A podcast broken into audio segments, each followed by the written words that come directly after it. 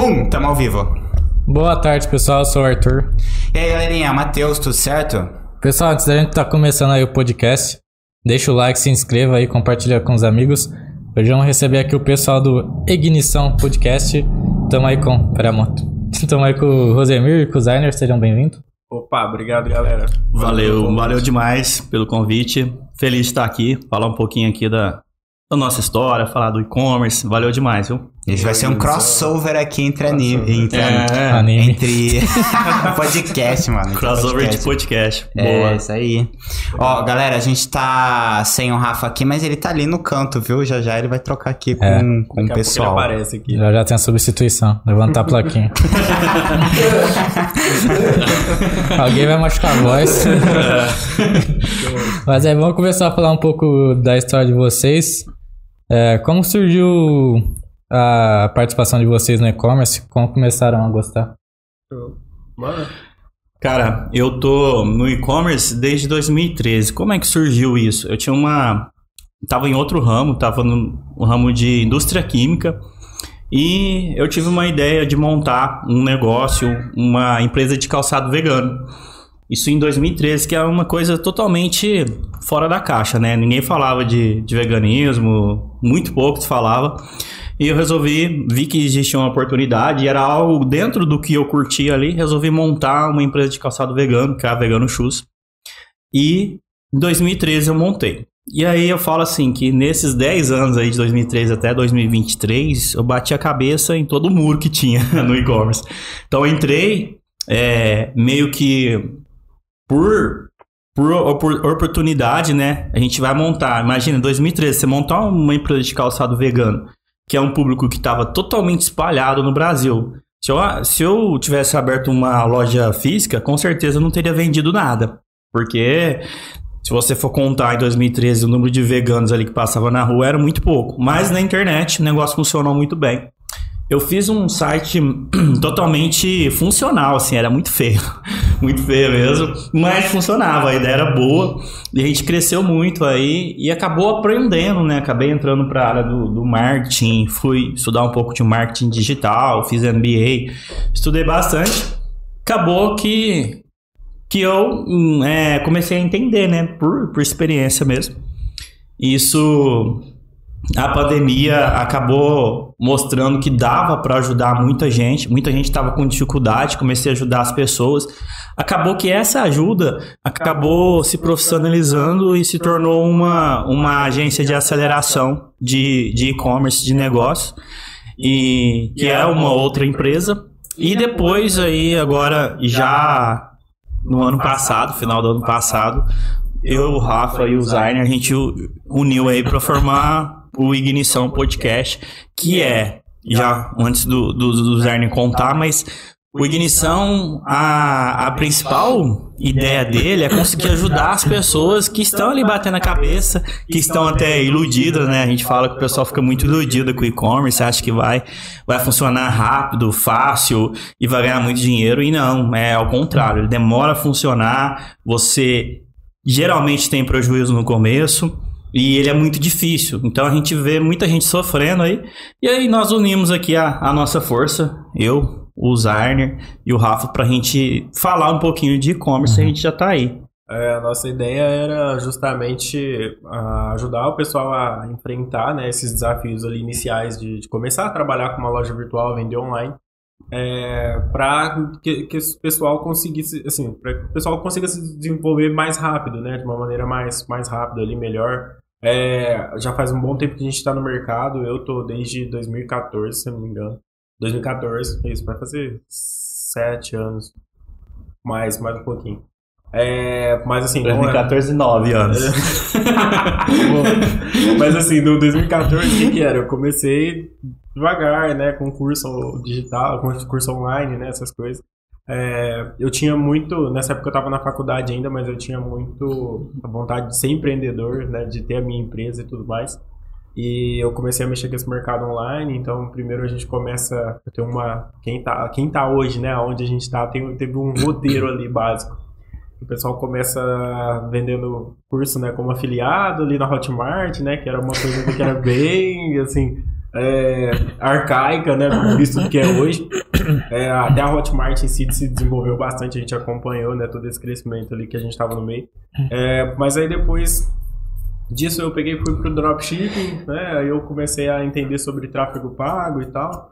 Aí, isso eu comecei a estudar bastante, comecei a ajudar algumas pessoas ali com, com essa questão de, de tráfego, né? É, dentro dos sites ali e acabei depois de um tempo me especializando também fiz um, uma especialização na, na, Universidade do Chile né, em marketing gerencial e depois eu abri as minhas empresas também e tal e hoje estamos aí. É. Quando você começou saindo da faculdade, você já abriu sua empresa também? não, ou não, você foi, só começou a trabalhar com isso? Comecei só a trabalhar e de repente eu comecei a prestar alguns serviços por fora, né? É, e foi onde eu comecei a me desenvolver mais. Aí isso, é, trabalhar assim em conjunto, né?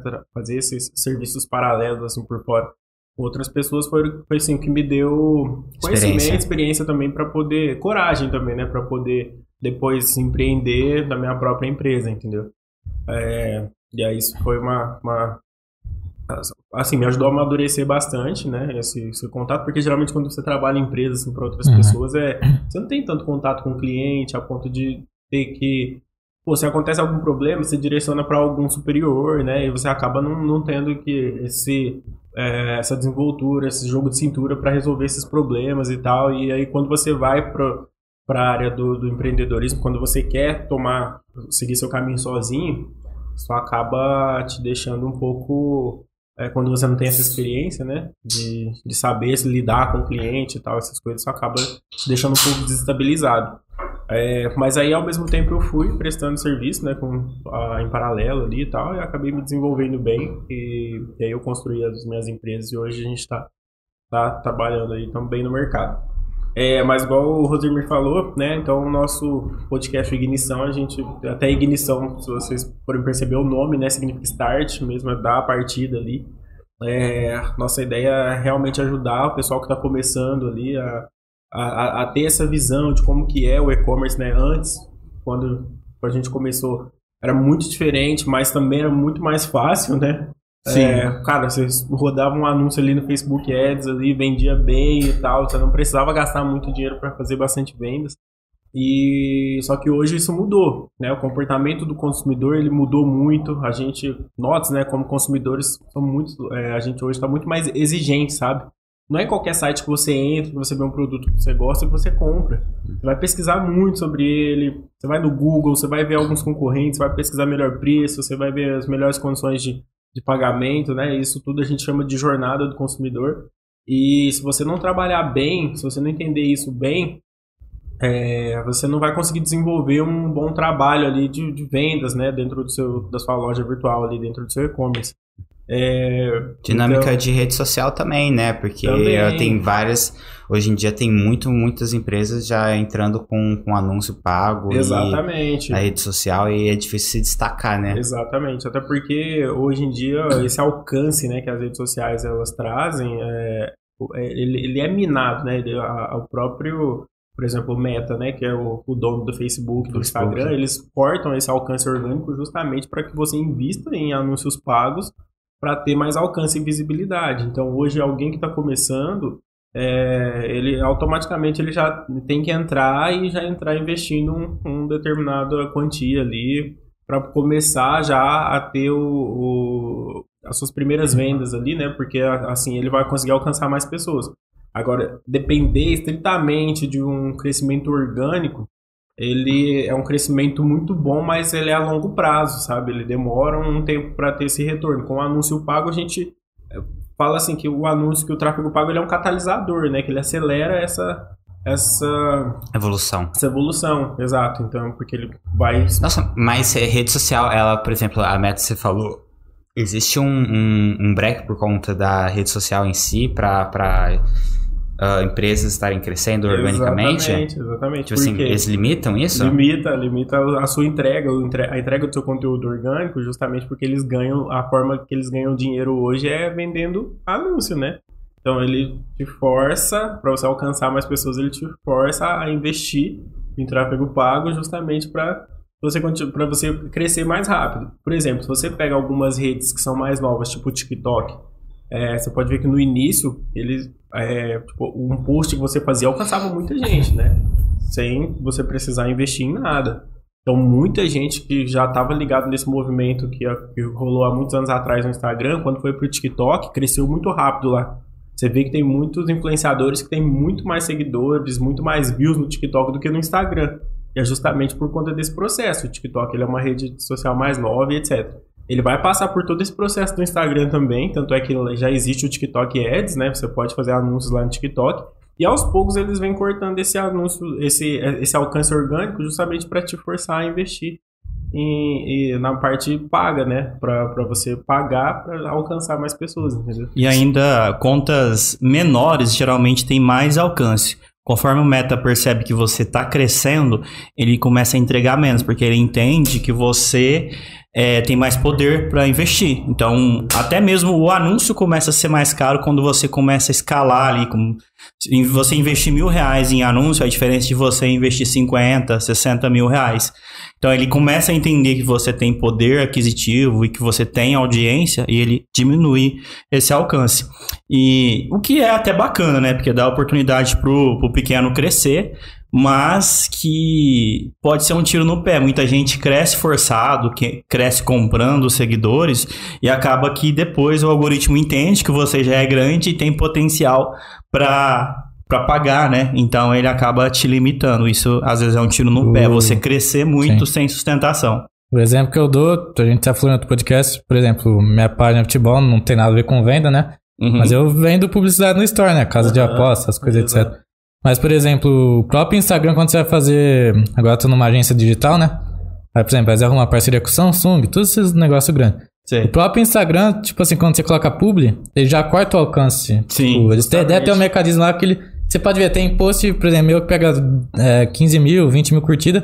Aí você vê uma publi tem 500 curtidas, 400, aí a pessoa pensa, pô, o cara é ruim? Não. Exatamente. Porque você vê página de igual Choquei, sabe? tem sim. 15 milhões, não, 18 milhões de seguidores. Você vê a publi dela anunciando alguma coisa, tem mil curtidas, aí você fala, pô, é ruim? Não, não, não alcançou é. nada, é. né? É justamente e, isso. E se você for parar pra pensar, faz todo sentido também, né? Porque pensando como o Instagram, que, que ele faz? Ele precisa adquirir um usuário. Então o usuário tá ali. Geralmente a, a publi ela traz uma chamada para ação que às vezes é sair do Instagram. Sim. E ele não quer que a pessoa saia, né? Porque se a pessoa ficar um minuto, ele consegue mostrar às vezes um anúncio. Se ela ficar 10, ele mostra 5, 6 anúncios. Então quanto mais tempo ela ficar, e, e, já que ela vai sair, é melhor que ele venda a saída dela, né? Então a gente faz anúncio. Como é que a gente faz para a pessoa sair do Instagram e ir para o site comprar? Acaba que o Instagram vende essa saída, né? Então ele precisa segurar ao máximo e se for para sair, que saia com um link pago, né? Faz todo sentido. Pensando como, é, como estratégia Sim. deles, né? É que se você não anuncia também, o Instagram perde dinheiro, né? Porque você. Exato. Por exemplo, uma, é. uma Samsung, claro, etc. Eles estão anunciando no Instagram, eles não estão pagando nada pro Instagram através das páginas. Porém, o Instagram entende, né? Pô, estão perdendo dinheiro com. Tô é. vendendo publicidade, não tô ganhando nada, Exatamente, não sei. porque Exato. é o seguinte, ele, eles não te cobram nada para estar ali, para você estar ali. Então você pode criar o perfil da sua empresa, você pode criar o seu perfil, sua página de entretenimento, etc. E você tá utilizando a audiência que eles conquistaram ao longo do tempo. Então, a, a, a, forma que eles ganham dinheiro é justamente essa. Pô, então o que que, eu, que que eu faço? Eu vejo que o cara tá ganhando dinheiro em cima da minha audiência sem pagar nada. O que, que eu vou fazer? Eu vou cortar esse alcance dele, eu vou mostrar o que ele quer vender para menos pessoas, para que ele me pague, para que eu mostre isso para para todo mundo que ele quer atingir, entendeu? Então aí, com isso eles monetizam e aí a gente vê o Mark Zuckerberg lá cada dia mais bilionário. Né? Mas é, é uma questão, por exemplo, é, é legal ao do ver que eles dão a oportunidade de quem tá pequeno de crescer por estar tá limitando o alcance uhum. para quem vai crescendo. É, mas também eles fazem justamente porque é interesse deles, né? De, de ganhar dinheiro em cima. De monetizar. De monetizar e tudo mais. Muda muito de plataforma para plataforma. A gente tem falado bastante de Instagram, mas é, em situações de ah, TikTok, é, Facebook, uh, outras redes sociais menores, Pinterest, coisas do gênero, muda bastante essa situação? Muda, muda bastante, porque, por exemplo, todas essas plataformas, elas perceberam que vender a audiência delas é o que faria elas ganharem muito dinheiro, né? É, só que quem saiu na frente foi o Facebook, né? Com, com, com, foi o Meta, né? No caso, com o Facebook e o Instagram, então eles fazem isso há muito mais tempo. Mas, na verdade, o Google foi o primeiro, tá? O Google foi o primeiro a vender a audiência ali que tá ali todo dia pesquisando alguma coisa. É, aí o Facebook veio e copiou isso do Google, né? E, a, e o restante veio vindo atrás. É, e ali, como eles têm uma relevância bem menor no mercado, eles acabam tendo que cobrar menos por essas impressões, né? Para poder mostrar os seus anúncios, para te instigar a investir, a investir mais. Então, por exemplo, mesmo, a mesma quantidade que você investe no, no, Facebook ou no Instagram, se você investir no TikTok ou no Pinterest, por exemplo, seu anúncio dentro dessas outras duas ferramentas, dessas do, outras duas redes sociais, vai aparecer muito mais. Entendeu? Uhum. Aí eles têm um custo mais barato, mas é porque eles precisam ganhar mercado.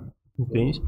Não é porque eles são bonzinhos, não, é porque eles precisam ganhar mercado. Depois que começar a crescer e tal, que tiver uma relevância legal, isso começa a encarecer. Eu falei para vocês, tá? Quando a gente começou, era muito mais fácil vender, né? Era muito mais fácil, porque você investia um pouquinho e já retornava bastante dinheiro.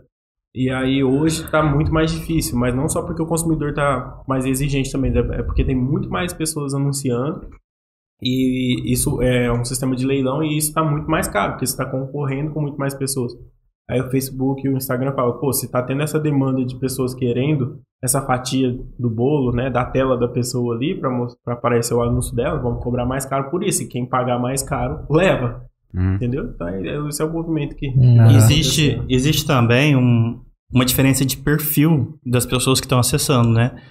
A gente vê que o Instagram, principalmente, geralmente ele tem um público ali é claro que não é todo mundo, mas tem um público com um poder aquisitivo muito bom. E no TikTok é, e no Pinterest, por exemplo, a gente não tem é, tanta conversão, né, Zarni? Pelo sim, menos eu percebo sim, isso. Sim. O volume é grande, mas não são pessoas que estão prontas para comprar, para fazer uma compra. No Instagram funciona muito bem. E já o Facebook tem um público um pouquinho mais velho que também compra um pouco. Então, é, são públicos diferentes, várias redes com públicos diferentes. Mas realmente, é, a gente estava até conversando, eu e o Rafa, antes de vir, falando, nossa, a gente fica muito na mão do meta, né? Mas o Instagram tem um público muito bom, um público comprador que funciona quando a gente limita ali e pega o que tem poder aquisitivo mesmo ele vende pra caramba e é muito bom. A gente tem tentado migrar para outras redes, principalmente TikTok. É, é, que é chato que eles é, monopolizam o negócio, é, né? Eles ficam dono é de. É, o Mark Zuckerberg é dono de tudo. É, e aí o povo fala mal, fala mal. Meus clientes às vezes falam, ah, quero sair um pouco desse meta mas ele é um canal de entrada para a pessoa conhecer a sua empresa muito bom, sabe? A gente, infelizmente, gostaria de distribuir mais e, e há uma necessidade de distribuir mais os canais de entrada, mas ele ainda é um canal muito bom. A gente está tentando encontrar formas de. Se você estiver fazendo uma consultoria, não tem como você não recomendar o é, seu cliente de estar tá criando uma conta ali. Mas o, o principal, explica aí pra galera o que, que seria e-commerce. Tá. O que, que é, que, que é um e-commerce, galera? Ih, desligou. Ó, desligou a tela ah. ali. Não sei se estamos. Ah, tá. Achei estamos que aí ainda. Você tinha acabado a energia. Mas. O que é um e-commerce, né? Antigamente, eu. Eu é, comprava as coisas ali é, pela minha necessidade. Então a gente estava assistindo em casa, às vezes, uma TV e sentia a necessidade de comprar algo, às vezes criava o desejo vendo na TV e ia até lá um local para comprar, né? E hoje física, né? é uma loja física.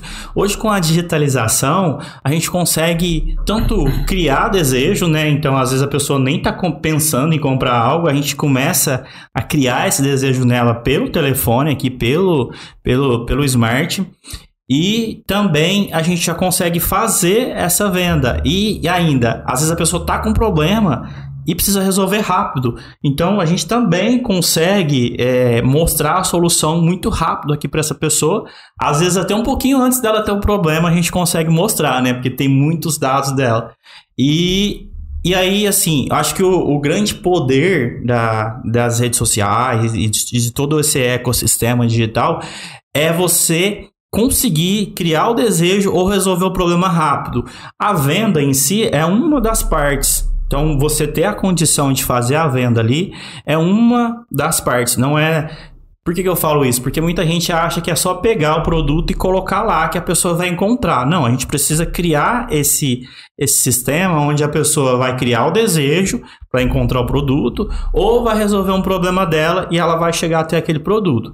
Então, se a gente for pensar, o, o, o e-commerce, ele é tudo que você vende, mas cria desejo ou resolve problema diretamente aqui pelo, pelo celular ou pelo computador e faz a venda e chega na casa da pessoa. Então aquele mesmo sistema que a gente fazia antigamente no offline, ele acontece muito rápido. Só que a gente a gente consegue meio que prever, né, que a pessoa vai precisar de algo ou consegue pelo perfil da pessoa criar o desejo dela comprar algo.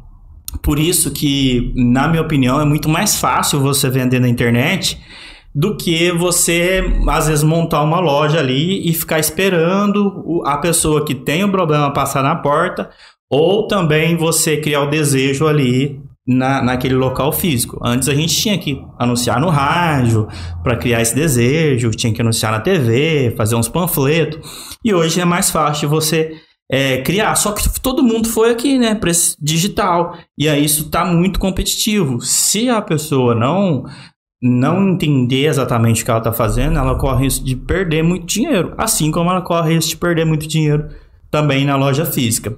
Mas em resumo, o e-commerce é esse processo, não só a venda, mas esse processo de jornada, de compra no online. Eu posso falar que às vezes o cara que tem uma loja física ali que usa o Instagram para criar desejo para pessoa ir lá na loja, ele tem um certo pontinho ali de e-commerce, né? É, se ele vende diretamente para o Instagram, também é e-commerce. Então hoje todo esse ecossistema, tudo que envolve o digital para vender é o e-commerce. A gente tem muita mania, criou hábito, até eu, de chamar a loja virtual, né, a, lo, a loja a loja virtual mesmo de e-commerce, mas é, mesmo a pessoa que vende pelo WhatsApp é um e-commerce, se você parar para pensar, né? Porque uhum. é uma venda pelo o E de, de, de, internet ali, o E de digital, né? Então, basicamente é por aí. Uhum. É isso aí. No, no físico você fica refém de muitas é, muitos elementos externos, né? Localização, tipo de propaganda é. que você está fazendo, o tipo de, de mercadoria que você está vendendo. Igual eu falei, imagina eu vendendo um sapato vegano em 2013 e abrindo uma porta. Eu não teria vendido nada, né? Porque quando que ia passar naquela época o número de pessoas que eram adeptos ao veganismo, ao vegetarianismo era muito pequeno. E o digital funcionou muito bem, né? Hum. Então, é, e-commerce, a tradução livre é comércio eletrônico, né? Ah, é. Tudo que você vende online é, é e-commerce. É, hum. o pessoal assimila muito só com loja virtual, né? A questão de você ter uma loja virtual ali, um site para fazer vendas, mas tudo que, que, que for vendável online é e-commerce, tá? Ah, vocês, toda vez que vocês forem pesquisar, é obviamente que a prevalência de resultados ali de um conteúdo vai ser sobre loja virtual. Porém, igual o Folhas falou, né? Às vezes a pessoa tem uma lojinha num ponto físico ali em, em algum determinado bairro na cidade, mas ela vende, comercializa esses produtos via Instagram e a pessoa basicamente passa ali na loja só para retirar esse produto, né? Então o e-commerce é isso. Ah, tem um pessoal aqui no chat, o Diego é, deu um salve aqui, ele fez uma pergunta que eu vou fazer depois pro Rosemir. E a Thaís Coach, pareceu que falou muito bacana. E ela fez uma pergunta aí, não sei quem quer responder, mas ela perguntou: O Instagram funciona bem também para divulgar e vender serviço? É, obviamente. É, hoje em dia a gente vê que muitos profissionais né, da, de diversas áreas ali, médicos, advogados etc., ficaram muito famosos produzindo conteúdo no Instagram. Né?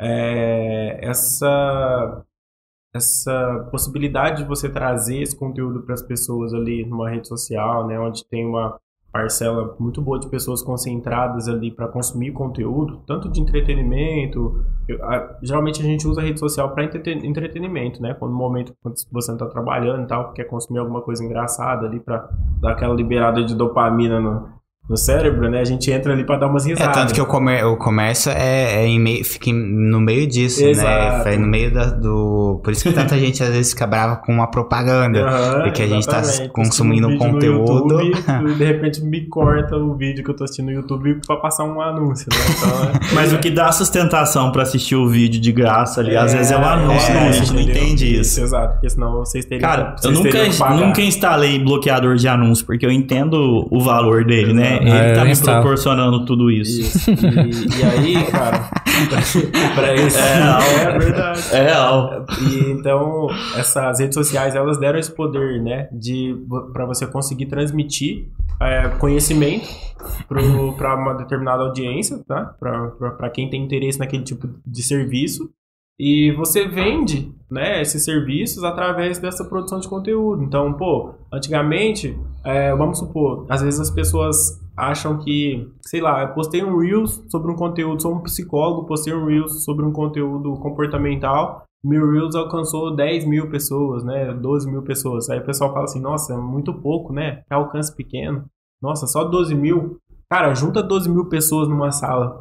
Não consegue. Junta, você vai ter que ir no estádio para juntar 12 mil pessoas. Coloca esse número de pessoas na sua frente para você ver quantas pessoas são e para quantas para você ter noção de quantas pessoas você conseguiu transmitir a sua mensagem, né? Aquilo que você queria passar. E através disso é onde as pessoas começam a descobrir você como profissional em si e a consumir o seu, o seu conteúdo e tal, até chegar no momento, o que, que acontece? Que a gente tem uma, dentro do, do, do e-commerce ali, né, estratégia, a gente fala sobre a geração de desejo, igual o, o Folhas falou, né, você precisa gerar o desejo, você precisa conscientizar aquela pessoa de que ela tem aquele problema e que você pode solucionar aquele problema dela. Então, para quem é prestador de serviço, justamente é o principal ponto ali. A pessoa muitas vezes ela nem sabe que ela está com aquele problema em si, e você vem com algum conteúdo interessante ali, você acaba despertando isso. A pessoa fala, nossa, eu realmente eu tenho isso aí, eu preciso dessa solução.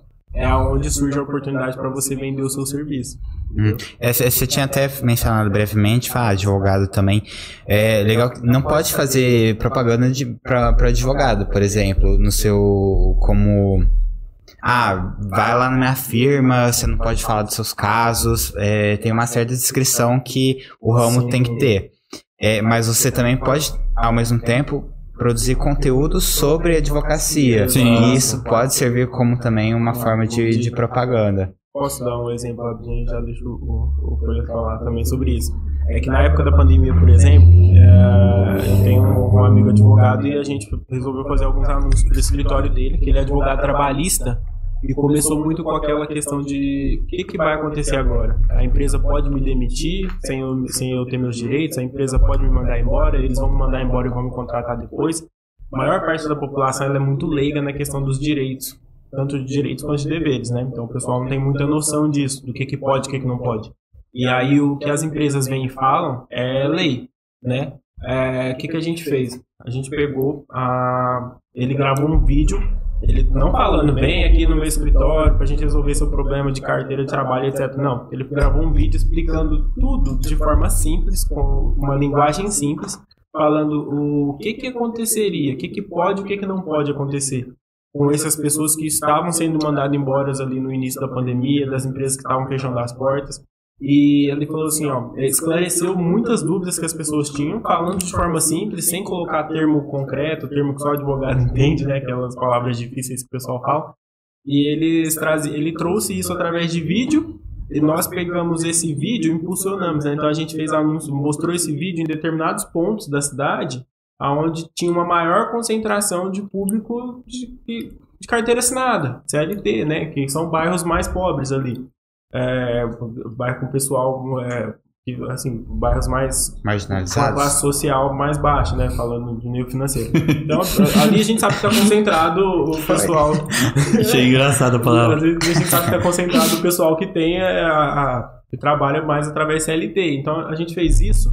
Todo mundo ficou interessado nisso. E aí começou a chover gente ligando no escritório, mandando mensagem, perguntando como é que faria e se ele tinha como ele atender essas pessoas. Então foi aonde a gente deu um boom muito grande. Cara, e ele vendeu muito, né? E sem falar, vem aqui no meu escritório e etc. É, e eu acho legal o que é o pensar fora da caixinha, né? Exato. Já que, tipo assim, ah, não posso fazer propaganda sobre o meu serviço, mas eu posso mostrar que eu sei fazer meu serviço. Exatamente. Exato. E o Ah, mais importante, trazer uma ah, comunicação. Não, e é bem por aí o que eu ia falar, porque quando você tem um produto, um serviço que não pode ser anunciado, é, vamos parar para pensar, né? Um produto é muito fácil da gente falar dele, porque a gente sabe que às vezes ele sai em série e ele vai ser sempre igualzinho. Quando a gente fala de serviço, hum, qual é o primeiro problema que vem? Se eu não conheço o prestador de serviço, eu vou ficar com o pé atrás, né? Porque não tem como ele me mostrar, ó, o serviço é isso aqui, quadradinho, vai ser entregue assim. Então as redes sociais, como o Zainer já disse, é uma ótima ferramenta para você gerar autoridade. Então você fala ali sobre soluções, possíveis soluções, é, cria conteúdo sobre, sobre aquele tema que você trabalha, e com isso as pessoas que estão assistindo, quando elas vão né, contratar aquele serviço, ela pode ter até uma pessoa ali que, que faça até mais do que você faz, mas ela já sabe que você tem autoridade e, e manja do assunto. Então ela vai te escolher com certeza. E também no, no, no exemplo do advogado, você pode criar o conteúdo, mas também, é, se não me engano, no Google você pode mostrar, né? A pessoa digitou ali, advogado trabalhista, que é já a solução imediata. Nada impede de, de mostrar o site. Então, advogado trabalhista, tá ali o, tá ali o site do advogado e aí você vai conseguir cap- capturar também essa pessoa que tem que precisa da solução imediata, né? Tem os dois lados ali. E, e dá para usar demais, assim, é só só pensar mesmo que dá para usar demais para vender o serviço. É burlar, né? Pensar fora da A Iniciativa Fitness fez uma pergunta aqui, ó. Meninos, existem atualmente segmentos que já estão saturados online? Se ativa é, é cliente do Rafa, não é, Rafa?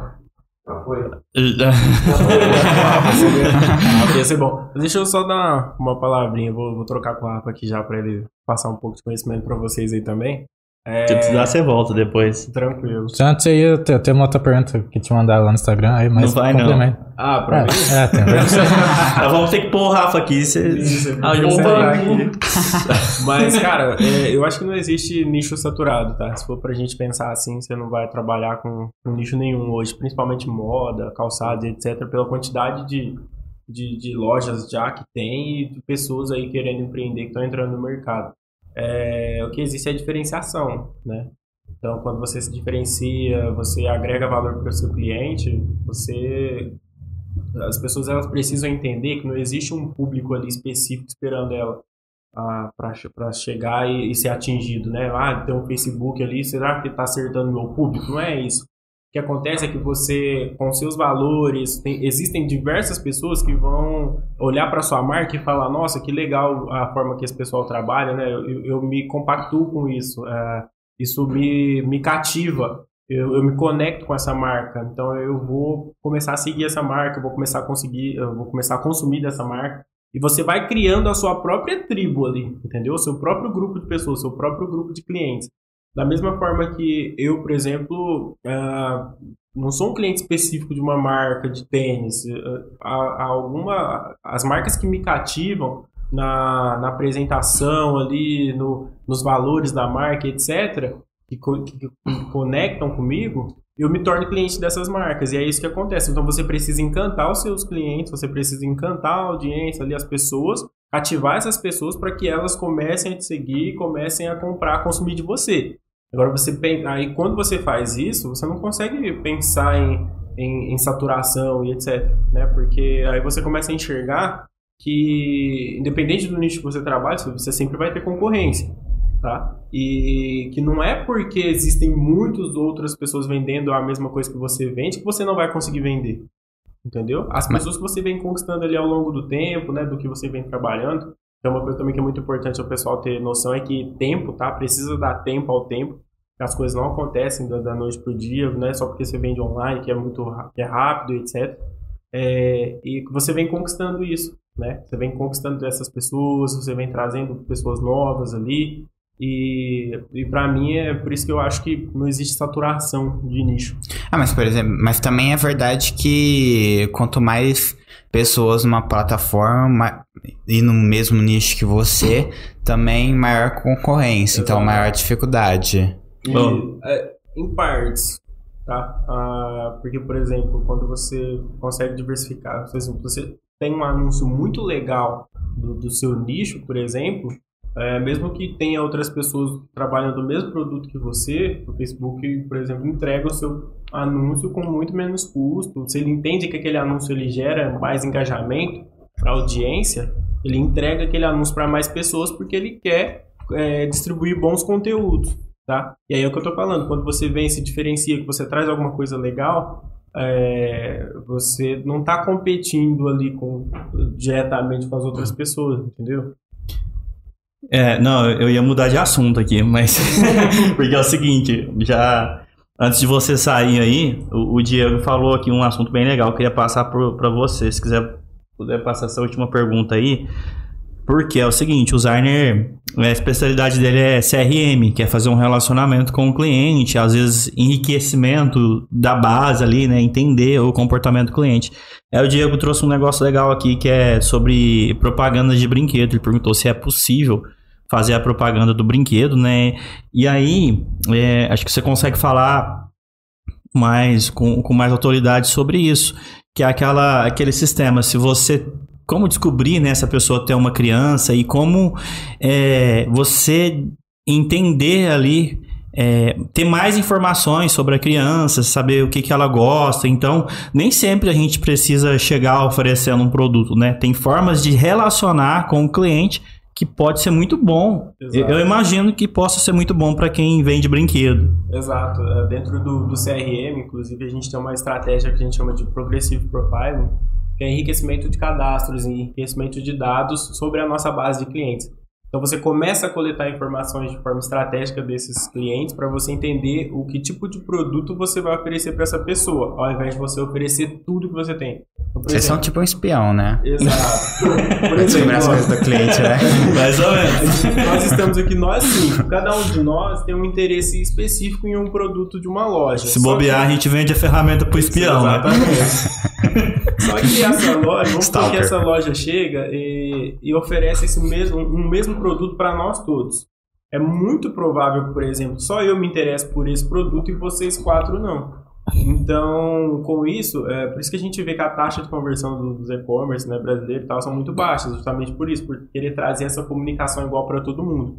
Quando a gente, dentro do CRM, usa essa estratégia de Progressive Profile, é, que a gente começa a coletar mais dados sobre esses nossos usuários, aí é onde você vai pegar, por exemplo, falando do nicho de brinquedos, é, vai soltar um formulário no seu site, ou através de um e-mail, ou nas suas próprias redes sociais, etc., é, pesquisando mais sobre a vida desses seus clientes. Então você, por exemplo, ah, vai lá e traz um formulário para esses clientes. Eu tenho certeza que vocês já receberam isso, tá? Alguma marca mandando algum e-mail para vocês falando assim: ah, é, preenche esse formulário aqui, a gente quer conhecer um pouco mais sobre você.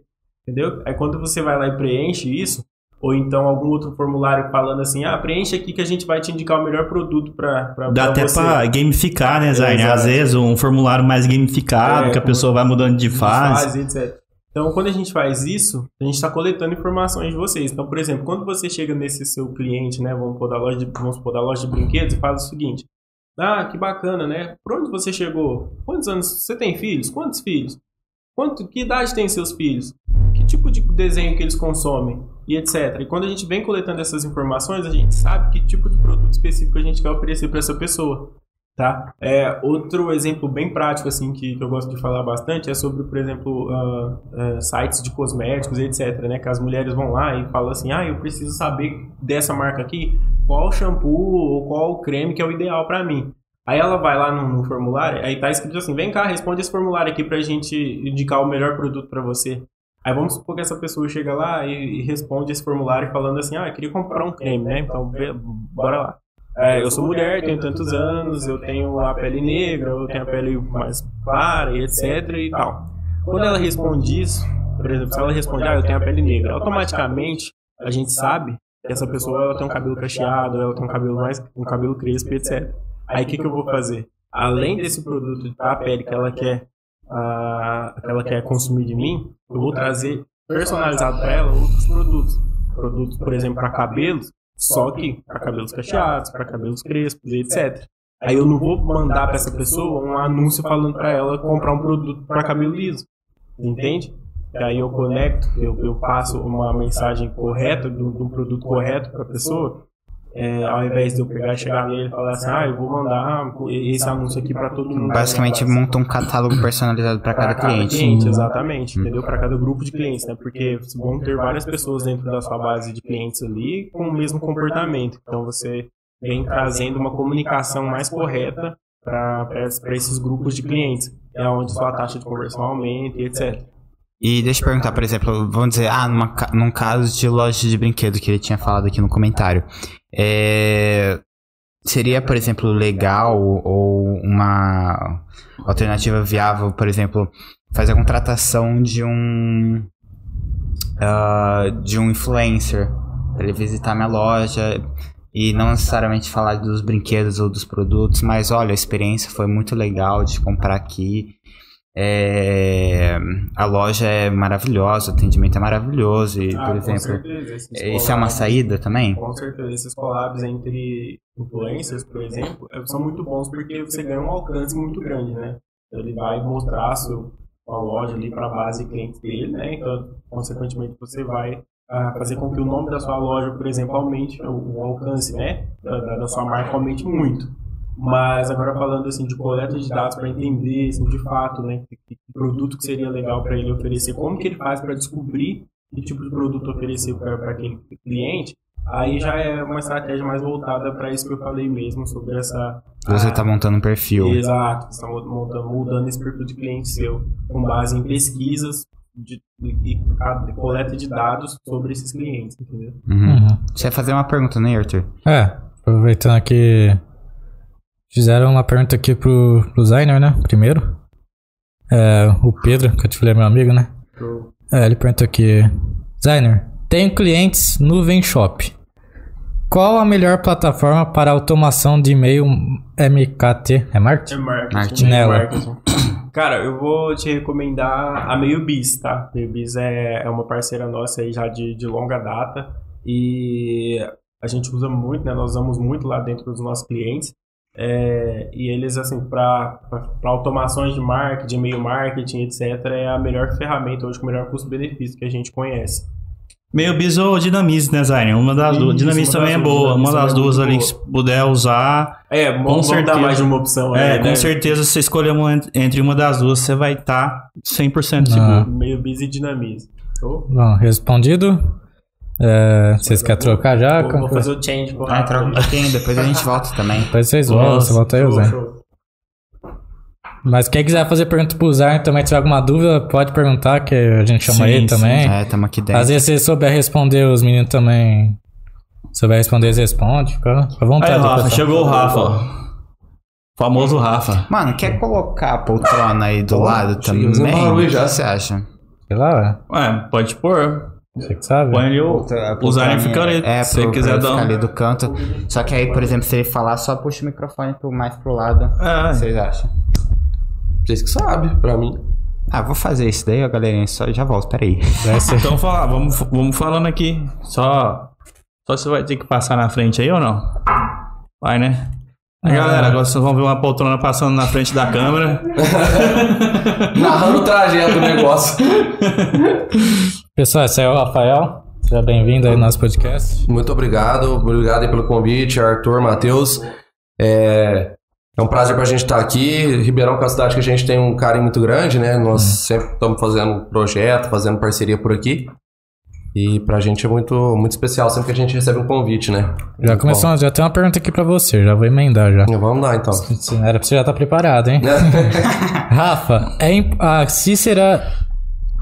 É, Cícera, doutora das vendas, acho que é isso. Uhum. Rafa, é importante organizar a operação com um sistema? Sim, é, independente se você vende serviço né, ou produto, é, é interessante você ter, você ter um sistema no caso, pode ter algumas particularidades nisso daí, né? Vamos supor que você vende aí, sei lá, é, você tem um e-commerce, independente do produto que seja, e você, normalmente, você não vende só dentro da própria plataforma, né? Normalmente não, se vende só no site. O pessoal costuma vender em marketplace também, né? Tipo Mercado Livre, Magalu, Shopee, etc. da vida. E o sistema é importante para você poder ter uma gestão completa do negócio.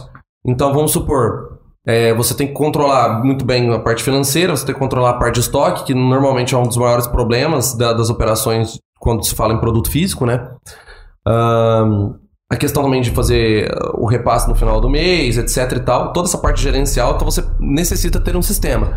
Hoje no Brasil você consegue trabalhar com sistemas desde gratuitos a sistema pago muito barato, tá? E existem também sistemas mais robustos que você pode, de acordo com a demanda e a necessidade da sua empresa também tá, tá colocando. Ah, vamos supor assim, ó, hoje se for pegar um de saída gratuito ou barato, de saída mesmo assim, para começar o negócio, você tem Bling, Tiny, e aí você, quando você tá com um negócio intermediário e você quer deixar uma robustez maior, aí você já vem com Soft App, que inclusive é o nosso parceiro, é, você pode é, vir com outros sistemas que são mais robustos. Então depende do momento de negócio que você tá, mas é importante. É importante você usar assim. Falando disso aí, Rafa, é legal também o pessoal saber como que diminui o trabalho, né? Os caras da Economiza Soft. App, por exemplo, consegue ali é, e já deixar praticamente tudo, tudo que é online, a pessoa chega de manhã já tá pronto, né? Então já tá a nota fiscal pronta, já tá tudo pronto. É só o cara imprimir tudo e enviar. Então tem coisas que você consegue diminuir muito o trabalho, que às vezes está penando ali para fazer. Você traz um sistema ali que custa relativamente muito barato, né? E resolve aquele tanto de coisa para você ali que tá principalmente na operação. Sim. O sistema é como se fosse, eu brinco que o sistema é como se ele fosse um pulmão, vamos dizer assim. Porque ali tem, é, ó, se o cara te, se esse, se esse sistema te ajuda a gerir estoque, te ajuda a gerir parte financeira e as integrações, como que ele não é importante, né? Então, tipo, ele tem que estar no seu negócio sim. E muita gente começa a sentar. Por isso que essa pergunta é tão importante. Muita gente preocupa primeiro com outras coisas para depois preocupar com o sistema, que é o que abastece o restante. É, tem gente vendendo mais de 100 mil e não tem um RP. Então, É. um RP minúsculo. É bem por aí. E pra quem tá começando, por exemplo, no mundo de e-commerce, ah, quais são os primeiros passos, coisas mais importantes que vocês vão virar pra ele e falar, olha, primeiro comece a se preocupar com isso, isso e isso. Quer falar? Cara, primeiro tem que. eh, Essa é muito batido falar isso, mas primeiro tem que começar a planejar, porque a gente tem mania já de ir direto ali, querer abrir o negócio, pegar um produto e achar que, bom, já tem um produto, tá tudo pronto, agora eu já posso ir direto.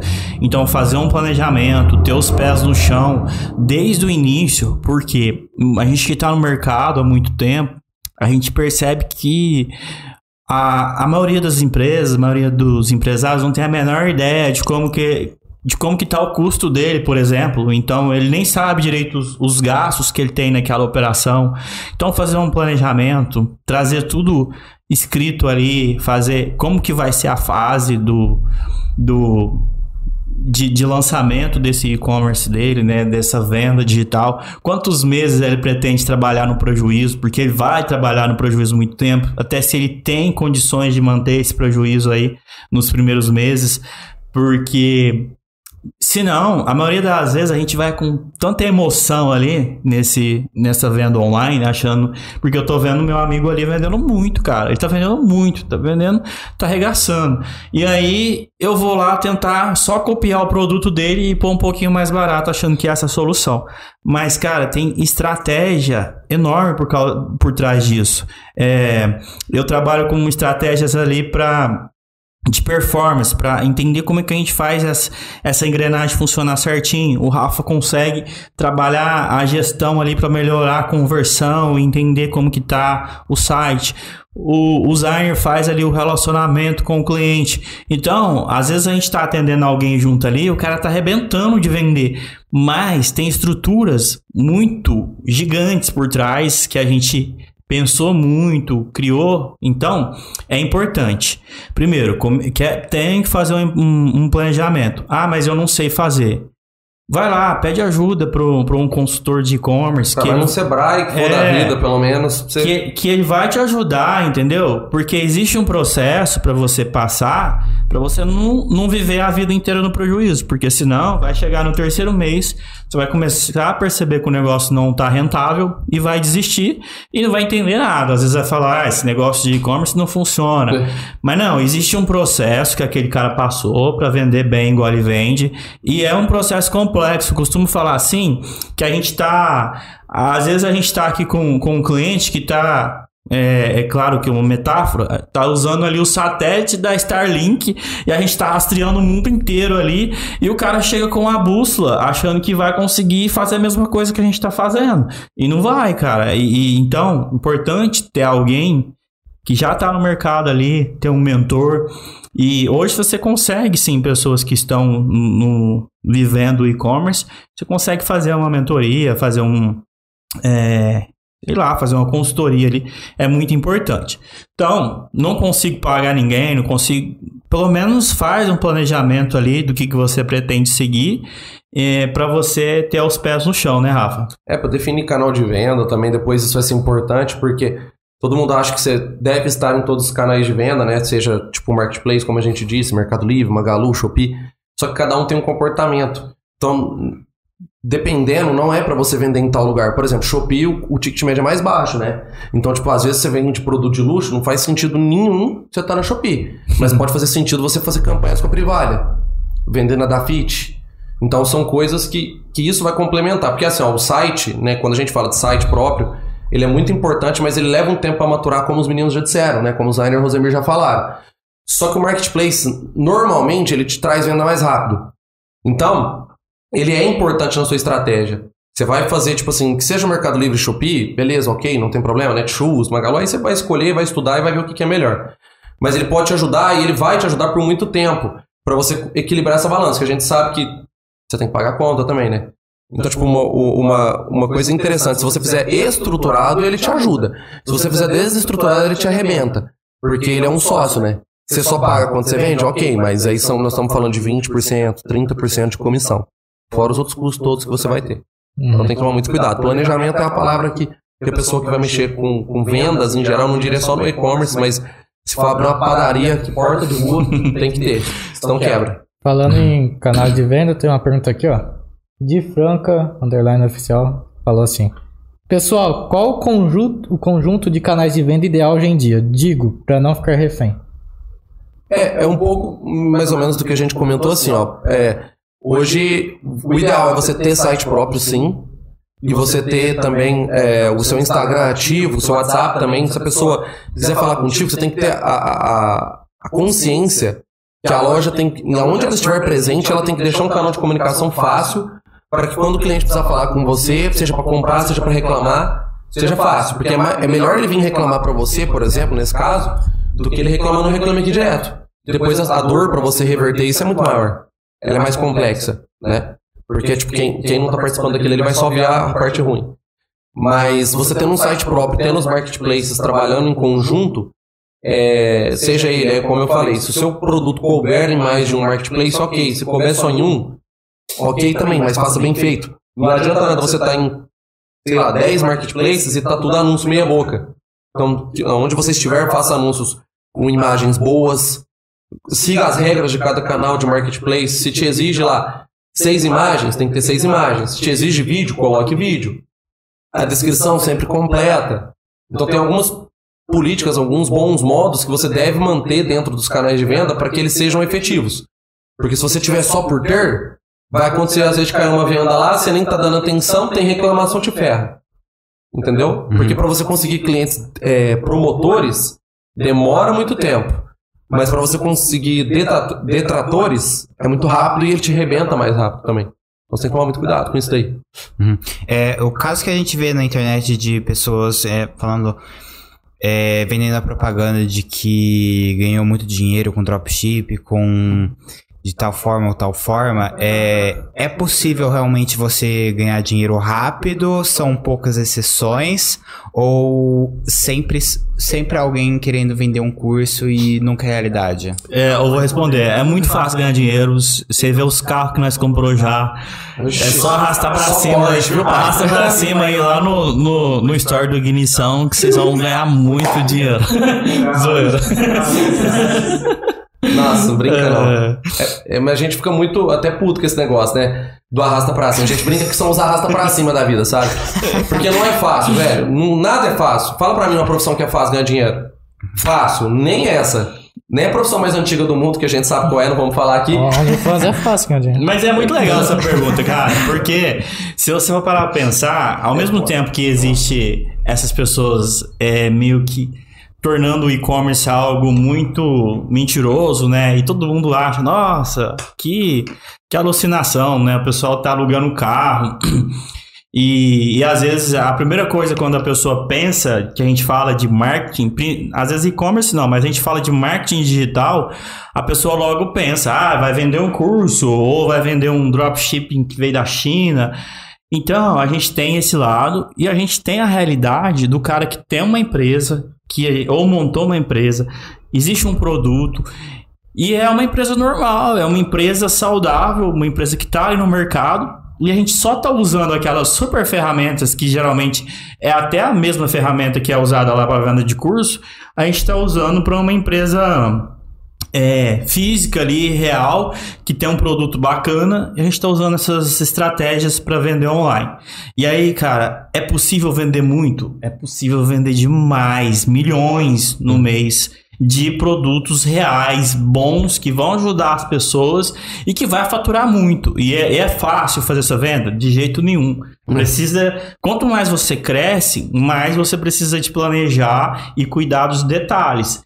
Mas é, é super real que é possível, assim como é super real que existe um monte de mentira no mercado. É possível ganhar dinheiro rápido, só que vai ser muito difícil isso acontecer. Vai ser difícil, assim como é possível você abrir uma loja no shopping e ela explodir de vender, deu muito certo. É que do dia pra noite demorou muitas noites Isso. anteriores, entendeu? É que Isso. o pessoal acha que do dia pra noite é, acontece muito fácil. Pode acontecer, por exemplo, na pandemia nós vimos é, e-commerce que vendia 5, 3, 4 vendas por dia, arrebentar e vender 300. Sabe, do dia pra noite, literalmente. Só que esse do dia pra É. noite teve um, um histórico anterior, né? entendeu? O cara já vinha num histórico. Só que, tipo assim, o dropshipping, que é um negócio que muita gente hoje tá viciado nisso. Eu conheço muita gente que ganha dinheiro sim com Sim. dropshipping. Principalmente cara que às vezes pega vários drop. O cara vende sapato, o cara vende colher, o cara vende utensílio, sabe? Geral. Só que você vai ver, é um cara que tá fazendo diferente. Ou ele tem um preço bom, ou ele tem um produto que pouca gente tem, um drop, mas tem pouco. A foto dele tá diferenciada, a descrição tá diferenciada, o jeito que ele divulga tá diferente, ele cria conteúdo no Instagram.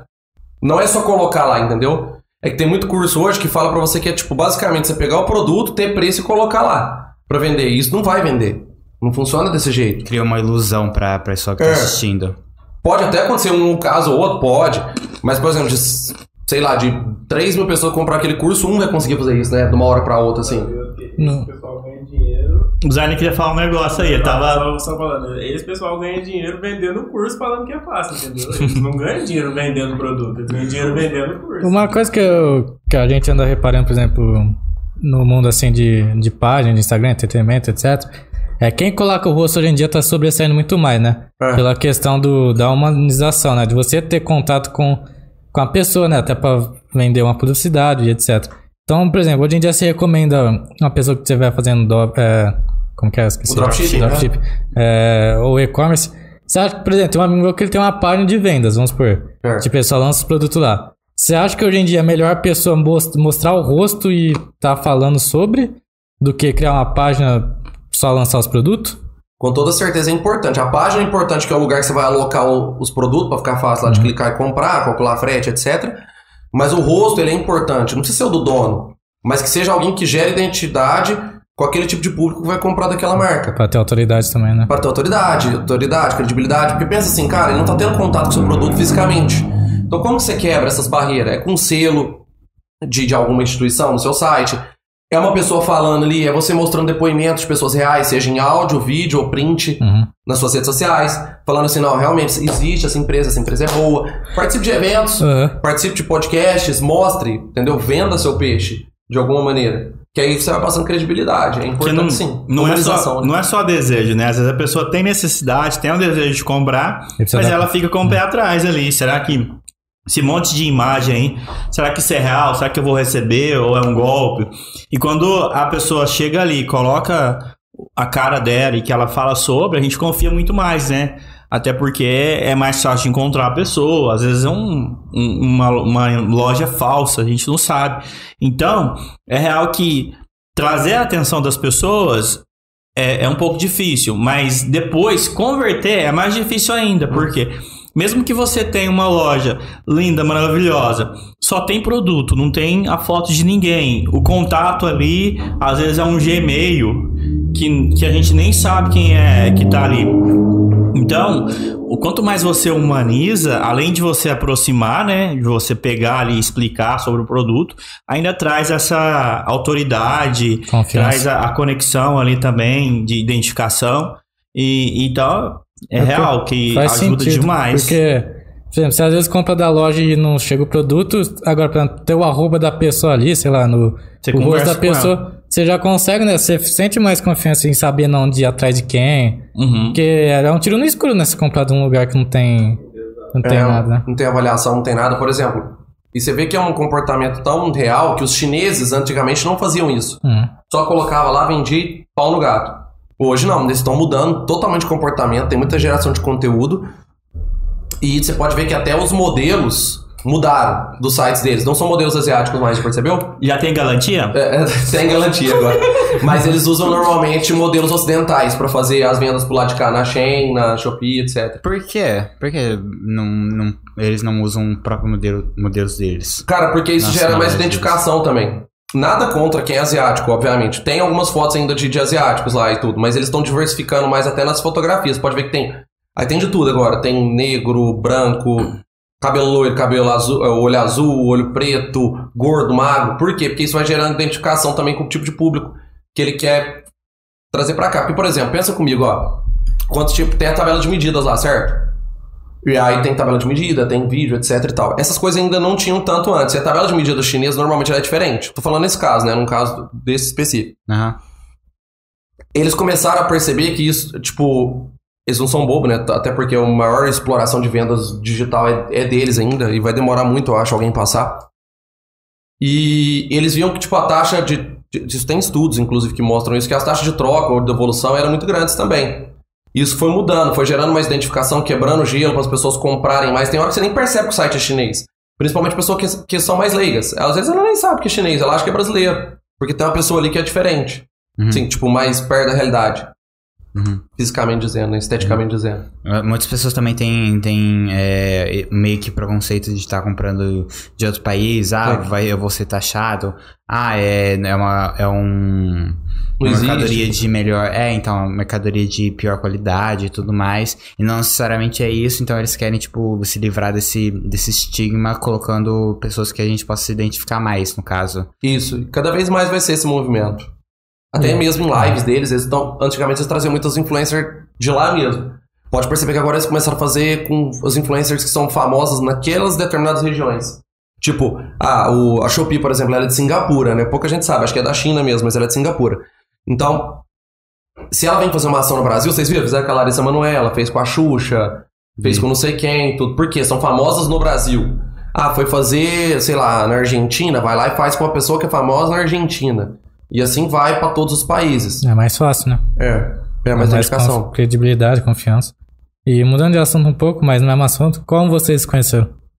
Quer falar primeiro? Acho que quem se conheceu primeiro foi nós dois. Acho que vou, Rafa. Foi, né? Na verdade, eu conheço o Rafa faz muito tempo.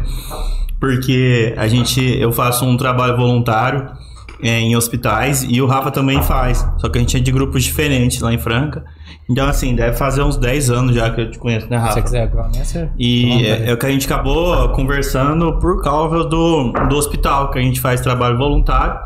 Eu já conheci o Rafa fazia um tempão. E aí, de repente, eu tava num cliente, ele falou assim: Nossa, tem um cara aqui muito bom e é, eu vou contratar a consultoria dele. E conheci ele aqui, acho que foi no Sebrae, né, Rafa? Não sei se foi no que foi. Sebrae. Acho que foi no Sebrae, né? Aí, aí ele trouxe lá o Rafa. Falei, ixi, já conheço esse aqui, velho. Essa... É, não minha história? Eu entrei no, no caminho andando. É, aí, aí eu comecei, a gente começou a atender esse cliente junto, mas já conheci o Rafa fazia muito tempo já, por causa do trabalho voluntário.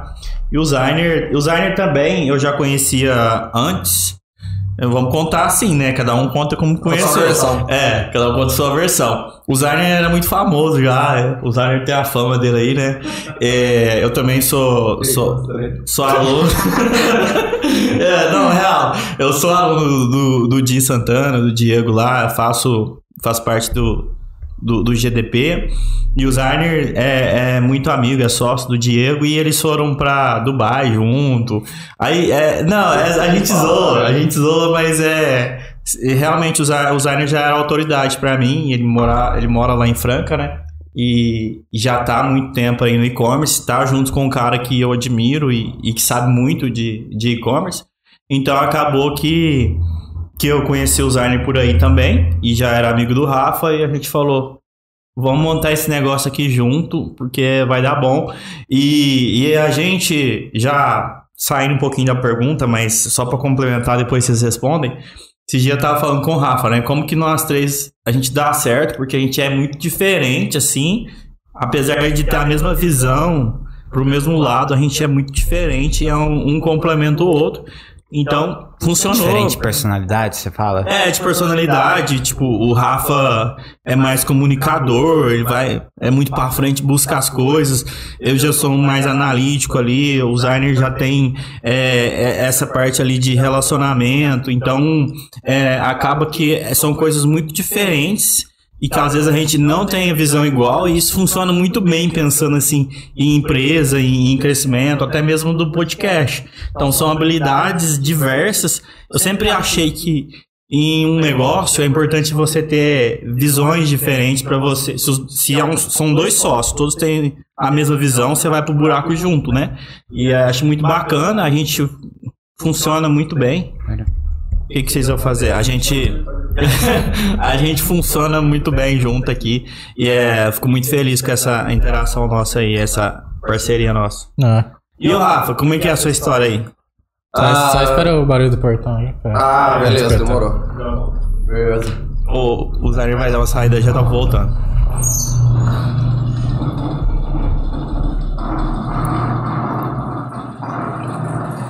Bom, que é pequenininho, né, Vixe, não vai nem caber. O Zaire ia falar a vez dele e vai embora? Boa, agora, agora tem que fechar. Espera aí fechar. Enquanto vocês vão comer amendoim. Vamos comer. Hum, é balão. Hum, Precisamos pôr um desse aqui lá na ignição, hein, Rafa? né? Você é um patrocinador de amendoim aí? Jubileu, oi. É. Jubileu, patrocina nós. Não, contando, voltando ao assunto, eu já conheci o Rosemir faz um tempo, por causa do nosso grupo lá, né? Voluntário de, de visitas no hospital e tudo mais. E aí depois eu. Teve uma vez que eu. Aí a gente voltou, né? Foi conversando de novo, quando, conforme foi mexendo nessa área de e-commerce, marketing digital. Mas o start ali pro, pro podcast foi um dia que ele postou uma foto no stories dele e tava lá assim, é. Ele postou ele com o microfone e uma mesa muito bonita. Aí eu brinquei com ele. Falei assim, ó, isso aí dá podcast, hein? Só isso, só mandei isso aí. Uhum. Aí no outro dia você veio conversar comigo e perguntou, né? Se, realmente a gente, né? Assim, toparia uma empreitada dessa, vamos dizer. E aí a gente começou a conversar. E foi, chamou, convidou o Zainer também pra fazer. E aí tá fazendo, né? Aí o Zainer eu conheci ele uma vez num- numa reunião do comitê de e-commerce lá em Franca, faz uns quatro anos, acho, já mais ou menos, três anos e meio por aí. E aí a gente gerou identificação ali, começou a conversar, fez amizade. E foi fazendo as coisas junto, conversando, sempre trocando ideia, estando nos eventos e tal. Aí a gente se reuniu, né, como eu disse, do, com dessa foto do Stories, e começou a fazer o. Começou a fazer esse, esse relacionamento e começou a pôr o podcast pra frente, né? É, mas só emendando, aproveitar até ele chegar também. Não contei minha história quando eu entrei. É verdade, Rafa. É, você não agora vamos contou contar. sua Vou abrir história. meu coração aqui. Vontade. É, eu tenho esse rostinho de 20 anos, mas eu tenho 30 já. É, atuo com Que 30, Rafa? Vai Já tem mentir. 30, Você você tem sabe. quase 40 já. Não tem, não. Sei que tem. Eu atuo com e-commerce marketing digital já fazer uns 8 anos e meio, mais ou menos. Já passei por grandes corporações como a Magalu. É, e também já passei por e-commerce pequeno, médio e tal. Ahn, já, já fui, sou ainda, né, professor convidado por temporadas no Sebrae, é, no Senac, aqui em Ribeirão, inclusive, já dei aula na região tudo aqui, é, pelo Senai também. Outros cursos que a gente vende para associações comerciais e tudo mais. Tem empresa chamada Método Start, que eu fundei tem uns três anos, mais ou menos, quatro anos. A gente atua com e-commerces é, fora, dentro e fora do Brasil, em de estados diferentes. Ahn, Tem marca própria também, né, Rafa? minha marca própria. Minha marca chama SirW. Só que essa marca ela era varejo, depois ela se tornou só para private. Hoje ela só faz venda personalizada mesmo para outras marcas e outras empresas. É, foi uma migração que nós fizemos há uns anos atrás, devido a muita procura e tal. Tinha uma demanda muito alta para ser su- suprimida aí. E essa, essa veia do, do- de lecionar já vem comigo faz muito tempo, sabe? E aí foi uma das coisas que me despertou também querer fazer o podcast. Sim. E aí foi indo, cara, foi indo e hoje, hoje nós estamos aí. Trabalhando bastante, graças a Deus, fazendo corre. Faz quanto tempo podcast já? O podcast é muito recente, faz uns cinco meses só. Hum. Começou no final de novembro, né? Novembro, né, Rafa? É. Começou em novembro. É isso mesmo, né? Dezembro, janeiro, fevereiro, março, abril. É isso mesmo, faz uns cinco meses. Hum. E aí foi desse jeito, né? Com essa cronologia que eu contei, né? Eu já mexia há muito tempo na área, a gente se conheceu, é, se reencontrou no nosso caso, né? No nosso caso, se conhecemos. Não, é normal, filho. Isso aí faz parte. Teve lá os pombinhos bate na janela lá e. Tá tendo uma competição aqui, ó, de motor aqui fora. Mas foi bem por aí. Aí a gente fez e o projeto tá lá andando. O projeto. A gente tá se surpreendendo muito porque é, tá tendo uma aceitação muito boa. O crescimento tá legal. E. E era um desafio, né? Uhum. E É tá assim. surgindo muita coisa legal aí também. Você falou do início do podcast? Ele tava, é, ele tava contando Então a eu história. tava me apresentando, né? A história dele. Eu entrei no bonde andando, né? Eu, eu emendei tudo aqui. Ô, Matheus, Ah, por tá. que, que você comprou coca sem açúcar? Quer? Por que, você comprou coca sem açúcar? Pra ter, se alguém quiser Ah, um tá. refrigerante sem açúcar. Mas você tem. pegou sem querer ou Não, peguei de propósito. Ah, tá. Ah, então foi, foi bem pra ver. O cara vai me criticar aqui, mano. Não, deu de criticar, só acertei, velho. Peguei, eu de propósito mesmo, eu gosto. Então faz sentido, então. Tem Guaraná lá, normal. Mas tem coca sem, com açúcar? Não. Eu posso falar uma curiosidade? A pessoa pode escolher, mas só tem sem açúcar. Ó, vou te falar uma curiosidade. É, tava- eu voltei da Europa recentemente e lá. Sabe a Light que parou de ter aqui no Brasil, da Lata Prata? Ah, sei. Lembra? Tinha uma Lata Prata Sim, que era. Light, Coca Light? Não tem mais aqui. É. Lá tem. E essa sem açúcar, é, você encontra com facilidade. A com açúcar você quase não encontra. É, tá tendo, até onde eu ouvi lá, tá tendo um incentivo de consumo de produtos com menos açúcar e menos corantes Hum. na Europa. E é, tanto que a Fanta ela é uma gostosona, cara. Eu também me surpreendi, porque ela tem menos corante, então ela é amarela, não chega nem a ser laranja. E o sabor é melhor, você acredita? Não acredito Sério, não, Rafa. Você inventou isso aí só pra falar que foi pra Europa. Não, né? pior que não. Filha da mãe. Não, não é não. Ô, sua vez. Fala como é que nós se conheceu. tá parecendo. Não, é a versão, Isso, isso aqui tá parecendo um programa de. Como é que fala aqueles. Como é que vocês conheceram? De- não, de, de relacionamento. né? Como que vocês conheceram? Pior que, pior que acaba virando relacionamento. Aqui, aqui, eles, não, escu- eles não- eles não vão escutar a pergunta do final do programa. Aí você vai se surpreender. Vai ter mais uma pergunta aí polêmica? Vai. Galera que vocês estão assistindo aí, não percam. O final vai ser por pergunta polêmica, hein? Fiquei até o final. É, cara, não, vocês já explicaram bem, né? Como que a gente se conheceu. Eu conheci o Rafa no, no CoinCon. E. Conheceu o Rafa onde? No CoinCon. A gente, achou, Matheus não tava aqui, você esqueceu? Ah, é verdade. contigo, é. a gente achou o Rafa no lixo quando ele era pequenininho. No CoinCon é, uma, é um comitê de e-commerce, né? Que, que a gente participa ali. Aí eu conheci o Rafa lá. Aí o Folhas eu conheci depois. Inclusive através do Rafa, né? É, que a gente se aproximou. E três doidos aí tiveram a ideia de montar um podcast. É muito, mas muito porque a gente já, já pensava muito na, na questão educacional, ali, de seguir um caminho É. de tentar trazer uma, uma um certo conhecimento para o pessoal sobre e-commerce, mas de uma forma gratuita, né? Então a gente a- achou o podcast como uma opção muito viável para fazer isso e tem dado certo, né? Foi tá, tá bem legal aí a, a construção desse projeto. Faz pouco tempo que nós começamos, né? A gente tem muito tempo como profissional, mas né, sabe, a área de podcast assim faz pouco tempo e até é voltado para a educação mesmo, para tentar trazer conhecimento assim, para o pessoal também. Faz pouco tempo que a gente começou a se empenhar mais nisso, mas foi um, é um projeto que, que tem dado bons frutos para nós, né? Foi bem legal aí. Uhum. E a gente tá Ah, caminhando. mas você. o celular rindo aí. Vai ser. Por favor, por favor, essa piada aí, vai, por É, favor. ó, a piada lá do começo, agora que o Rafa trouxe aqui. ó. Primeiro dia que eu tinha falado. meninos não quis falar, viu? Outro dia eu tinha falado assim, calçado vegano. Aí eu falo assim, eu- quando a pessoa não sabe o que é calçado vegano, eu falo que é o calçado que não vai comer o seu calcanhar. Porque ele é vegano. Entendeu? Mas muita gente confunde veganismo com dieta, né? E de- veganismo não é dieta, que a dieta é vegetarianismo. Veganismo é, é uma filosofia de vida onde você decide viver sem é, usando o mínimo ou abolindo totalmente o, o- o sacrifício de animais na sua vida. Por que eu falei o mínimo? Porque às vezes a gente vai, vamos supor ali que um cimento tem um, um negócio de origem animal. Você não vai pular hora que está andando porque ele, ele é de origem animal, entendeu? Mas a gente tenta abolir totalmente. Por isso que o calçado vegano faz todo sentido. É você é, ter um produto livre de origem animal e não hum, as pessoas acham que o calçado vai ser feito de Planta. de planta ou, ou vai ser entendeu ah, inclusive É igual um carro, né? Não tem como você, né? Tipo, se eu for parar pra pensar um carro. É, inclusive eu fiz esses dias, pedi pro o Midjourney lá fazer um- uma ilustração de um sapato vegano. Aí ele faz com um monte de, de, de vegetais, assim, sabe? Saindo, ele ainda acha que é isso.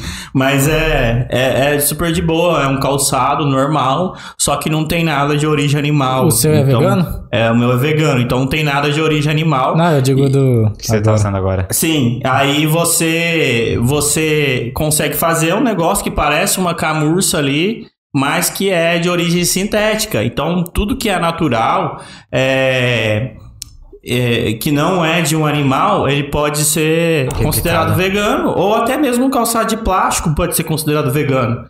Então, mesmo que seja um, um sei lá, Crocs? um Crocs pode ser considerado vegano desde que naquela matéria-prima não tenha nada de origem animal. Às vezes tem uma caseína ali, então a gente não sabe, né? Não é certeza. Mas uma havaiana pode ser considerado. Então é de boa. E aí a piada aqui que ficou legal é que ele falou assim, pra gente abrir uma loja de calçado, é uma loja vegana perto do mar, chamar de Na Vegano. E, e é isso, isso é legal, a gente ainda zoa muito, porque a minha empresa chama Vegano Shoes, né? E e aí, aí, eu sempre que eu mando mensagem pra alguém, o pessoal que tá trabalhando fala assim: aonde você tá? Você tá navegando? E aí a gente até zoa. Não, eu tô aqui, no, tô aqui em terra firme, não tô navegando, não. Porque é muito natural, a gente sempre fala: você tá navegando? Você tá navegando?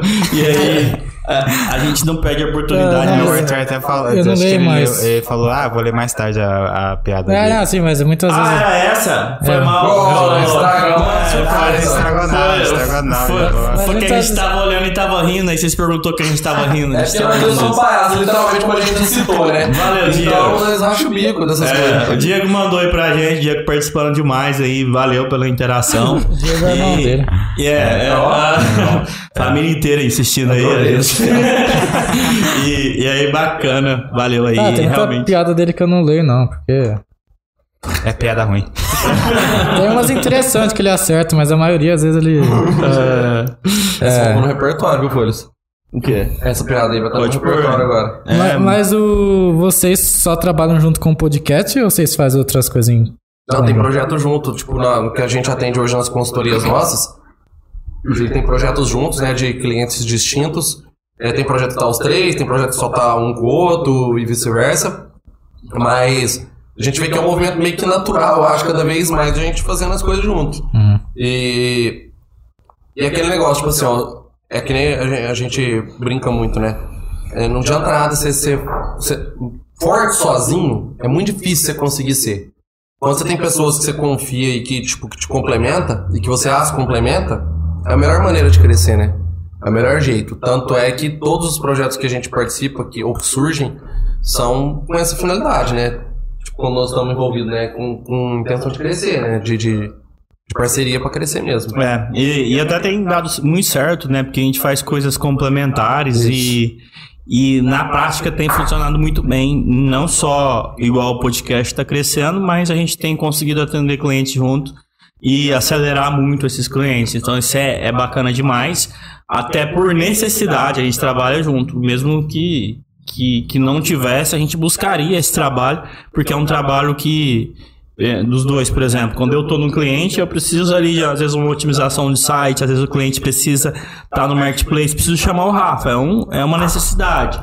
Precisa fazer uma, um relacionamento com o cliente, eu preciso chamar o Zarner, não tem como eu crescer sem esses trabalhos aqui é, então, já que a gente confia muito um no outro, a gente acaba estando junto aí. Mas vocês se, dão, vocês se dão bem ou acaba gerando atrito? Mas isso aqui é tudo falsidade. É. Na frente das câmeras só pra posar, né? Porque... Mais ou menos. Na real, a gente, a gente é, faz bonitinho assim na frente das câmeras, né? A hora que tá lá, assim, a gente é igual irmão, vai xingando um ao outro e vai saindo o negócio. Não, brincadeira, gente. Não, mas a gente se dá bem, sim. É... Porque tem objetivos em comum. Sabe, lógico, tem um tem que tomar um puxão de orelha, tem hora mais que o outro, mas é por causa do jeito que cada um é. Isso aí já envolve perfil, já envolve outras coisas. mas é assim que, é assim que funciona. Porque se for todo mundo acelerado, pode fazer as coisas rápido demais. Se for todo mundo lento, vai, não vai sair nada nunca. É. Então tem que ser equilibrado. É o que ele tinha falado de perfil, né? Se fosse todo mundo do mesmo jeito também, você podia ter certeza Sim. que ia dar errado de algum jeito. É. É, deixa eu perguntar para vocês, na hora que vocês começaram, tipo assim, como foi no surgimento da ideia de um podcast? Tipo assim, quem teve a ideia? Ele contou quando tava no banheiro, não devia estar no banheiro. Eu não tava aqui, caralho. Não, não aqui. deixa eu contar, ele tava falando ali da mesa, né, que viu uma mesa lá no meu stories. Na verdade, eu falei assim, nossa, eu queria fazer um podcast, mas não sei como fazer um podcast, né? E detalhe, ah, eu queria fazer um também. É, né? eu falei, não sei. Então, assim, eu comprei uma mesa, a primeira coisa que eu fiz, comprei uma mesa. Aí eu pus a mesa lá e tirei foto dela. Aí eu postei uma me chamou. Ele Mais foi, direto. Ele, ele, foi contra tudo que ele expressa. Tudo, tudo, tudo que, que eu falei pra vocês, tinha planejamento, eu não fiz. Eu fui lá, comprei o produto, tirei foto e pus lá. Mas assim, deu um jeito de pescar, né? O Rafa viu, então. A gente sempre fala que é, lançar oportunidade também é um negócio bacana, né? Então, se você tem uma ideia ali, às vezes colocar ela em público, mesmo que ela não esteja completa, pode ajudar ela a se concretizar. É aquele negócio, tem muita gente que vai, tipo, pensando, ah, eu preciso disso, disso, disso, disso daqui pra, pra começar a funcionar. E, tipo assim, na verdade, você só precisa começar. É. é na, no caso, você tinha comprado a mesa já com a intenção do podcast, ah, quero uma mesa, comprei pro podcast, ou você comprou a mesa e, tipo, ah, não, eu comprei a mesa pensando no podcast. Eu, eu até precisava de uma mesa de reunião, de reunião, mas eu falei assim, eu quero uma mesa de podcast para eu fazer reunião. E tem um lance também do que você falou, né? Feito é melhor que perfeito. Então, tipo assim, você começa e vai otimizando, vai melhorando, né? Vai, vai evoluindo. Tipo, nada tem como começar 100%, né? E aí foi o que a gente pensou. Eu já tinha ideia de fazer um podcast também, mas eu nunca, tipo assim, não achava os parceiros certos para fazer. E não é fácil, vocês sabem, vocês fazem aqui é difícil pra caralho, velho. É, não, é chato, nossa senhora. chato. Não é, dá trampo. parar isso aqui. Dá trampo demais, dá trampo demais. Dá trampo. É, você tem ali, você tem que fazer reunião de pauta, você tem que fazer, é, você vai lá, organiza, aí tem que ver os equipamentos, tem que ver um evento que vai participar, convidado. a tropa com a agenda, convidado que fura de última hora, é, o que avisa em cima da hora, o que remarca 52 vezes. Entendeu? Então, tipo, os outros acham que é fácil isso. Por isso que é legal, tipo, o pessoal dar uma fortalecida e dar uma moral mesmo, porque é um negócio difícil de fazer, mas que é bom. Se as pessoas souberem consumir do jeito certo, é bom. Uhum. Sim. É, vocês, por exemplo, uh, ah, para escolher, ah, vai ser vocês três que vão participar do podcast, vocês já tinham é, a amizade na época que foi assim que foi assim que foi os tipo determinada equipe ou vocês, ah, putz, eu conheço o Rafa, o Rafa vai, tipo, fala muito bem, é, vou chamar o Rafa para participar. Não, a, a gente já a gente já tinha amizade, inclusive o dia que nós decidimos fazer o podcast, nós estávamos lá no, no, no escritório do, do Folhas, sentado na mesa de podcast e, pensando pô, no nome. Pensando, não, é, é assim, e, na, na, ah, na verdade, o, Aí vocês jogaram a ideia, né? Uhum. Aí eu falei assim, pá, podcast, cara. Ah, legal, vamos, vamos fazer. Beleza. Aí depois nós voltamos um outro dia para fazer uma reunião aí sobre como começar um podcast. E aí foi onde nós ficamos quebrando a cabeça lá umas duas horas e meia, cara, pra tentar achar um nome. Aí tum, surgiu Ignição, né? O E de e-commerce, né? E digital, Ignição. pra- Começar. de start, né? E a, pô, falamos, ah, vai ser isso aqui mesmo. Aí a gente correu, já fez registro de marca e tal, e começamos a desenvolver logo. E nisso, ao mesmo tempo, a gente já começou a, a ver equipamento e tal, começou a comprar as coisas e marcamos uma data. Falou, ó, dia tal, vamos começar tal dia? Vamos. E com isso a gente já começou a pesquisar a lista de, de pessoas ali para entrevistar e etc. Mas assim, a, nós, a gente já se conhecia, já tinha uma, uma amizade, inclusive a gente estava lá atrapalhando, eu e o Rafa atrapalhando o Folhas trabalhar. um dia à tarde foi onde a gente decidiu dar, fazer esse início aí. É, acho que a maioria, a maioria das ideias de podcast é nesse sentido. Eu tava, ele tava na minha casa, né? é, gravando conteúdo pro meu YouTube, né? Aí eu. Ele virou pra mim e falou: Mano, eu queria fazer um negócio de. Na internet. né, na internet, um vídeo. Vídeo. Eu queria fazer vlog, né? É, vlog. Entendeu? Porque eu, tipo, eu já conhecia um pessoal na internet que fazia um conteúdo muito da hora e eu me inspirava muito. Eu curto fotografia, eu curto videografia. Legal. É, e eu tinha a ideia de fazer isso, só que eu falo, caralho, mano, não tem nada de interessante. Vou trabalhar 8 e meia, volto 6 horas. Eu não tenho que gravar. Uhum. Mas eu queria fazer alguma coisa pra internet. E ele já tinha o Instagram dele, é, fake news do futebol, fazia conteúdo, tava começando a fazer conteúdo pro YouTube também. E eu falei, mano, eu queria fazer alguma coisa na internet, tá ligado? E você atua com o quê? Te perguntando, Matheus. Oi? Você atua com o quê fora o podcast também? Eu- Ou você tá por conta Ele hoje? tá no OnlyFans, mano. Ah, não, não tô. Ainda não, tô brincando. É, eu, eu trabalho numa loja de móveis. É, ah, é legal. loja- Você também é comerciante, então. Aqui de cima. E eu faço fotografia com bico, tá ligado? Eu curto muito Legal. fotografia. é, E eu vou levando isso daí, entendeu? No caso, o trampo é o que me faz sustentar isso daqui. Da hora, da hora. É igual nosso. É igual a nós também. Hoje a gente também. A gente tem os nossos apoiadores e tudo lá, mas a gente também é. O projeto é pra ele, entendeu? Tipo assim, o projeto é, como diz o outro, ele se cuida, né? Porque a gente sabe, né? Tanto que é complexo, né? Rentabilizar algo e tudo mais, né? Hum, Bem as coisas complexo. aqui a gente vai comprando conforme o tempo. Isso daqui, mano, é. É uma coisa de cada vez, entendeu? Uhum. É, A Não, a gente, no começo foi tudo. Não, no começo foi tudo na barriga. A gente nem viu o cálculo Não, mas foi tudo na barriga pra, tipo, fazer ele É. movime- sair do papel, entendeu? Aham. Mas aí, te- complementando o assunto como surgiu, né? Aí eu falei, que, que a gente não criou um podcast, né? De pessoas anônimas, né? Porque na época, quando 2020, foi em 2021 que eu dei a ideia pra ele, só que tava uma pandemia e, tipo, a gente não tava também indo atrás. Só que ia chamar Anonicast, né? De Anônimos Aham. podcast, né? Aí deu 2022, eu, eu e ele falou, "Ô, vamos logo, né, começar e tal. E aí a gente viu que já tinha esse nome, né, Nonicast no YouTube. A gente falou, filhos da, né, roubou, roubou nosso nome, né, tal, mas... Mas tipo, até então, naquela época, ninguém fazia nada de anônimo assim, de podcast, que eu, que eu dei uma procurando no YouTube, né, tal. E, enfim, eu falei, não dá pra gente colocar o mesmo nome que eles, porque se alguma marca quiser divulgar, não, pau, é. vai achar o outro YouTube também, aí vai confundir tudo. Aí a gente ficou também pescando o nome, falei, mano, pode ser aleatório, né? De aleatório, pessoas aleatórias, né? Ficou bom, hein? E Ficou deixa, legal, e deixa também amplo, né? Porque é uma pessoa aleatória. Apesar de ser anônima, Justamente. pode vir um famoso, algum. É, eu vou dizer que faz mais sentido do que anônimo, tá ligado? Porque anônimo, se você fala Nonicast, parece que a pessoa vai aparecer aqui e vai estar com uma máscara, entendeu? sabe aquelas entrevistas da Record, sabe? Que vai uma vítima Ah. atrás de uma cortina, O não que sei não o é quê. ruim a ideia também. Não, vai- É, já fica aí. Alguém Vamos quiser revelar fazer- que é o convidado no final. Se alguém É quiser fazer um podcast desse jeito, pode Anônimo. fazer. É, entendeu? Só que, Anônimo. a- só que o público até ficar por conta do, do podcast, né? Porque qual que a pessoa vai divulgar, né? Ó, amanhã vai vir alguém aqui. É isso aí, mano. Quem será que é? Vamos revelar no final. O bom é que se a pessoa falhar e não for, dá pra trocar de boa. Com a agenda, é verdade. Pega a pessoa no final, galera, participei aqui do Anonicast, sou eu a pessoa, viu? E nem sentido fazer. Galera, ó, agora vamos revelar. Nem eu sei quem é. A pessoa tava passando ali na rua.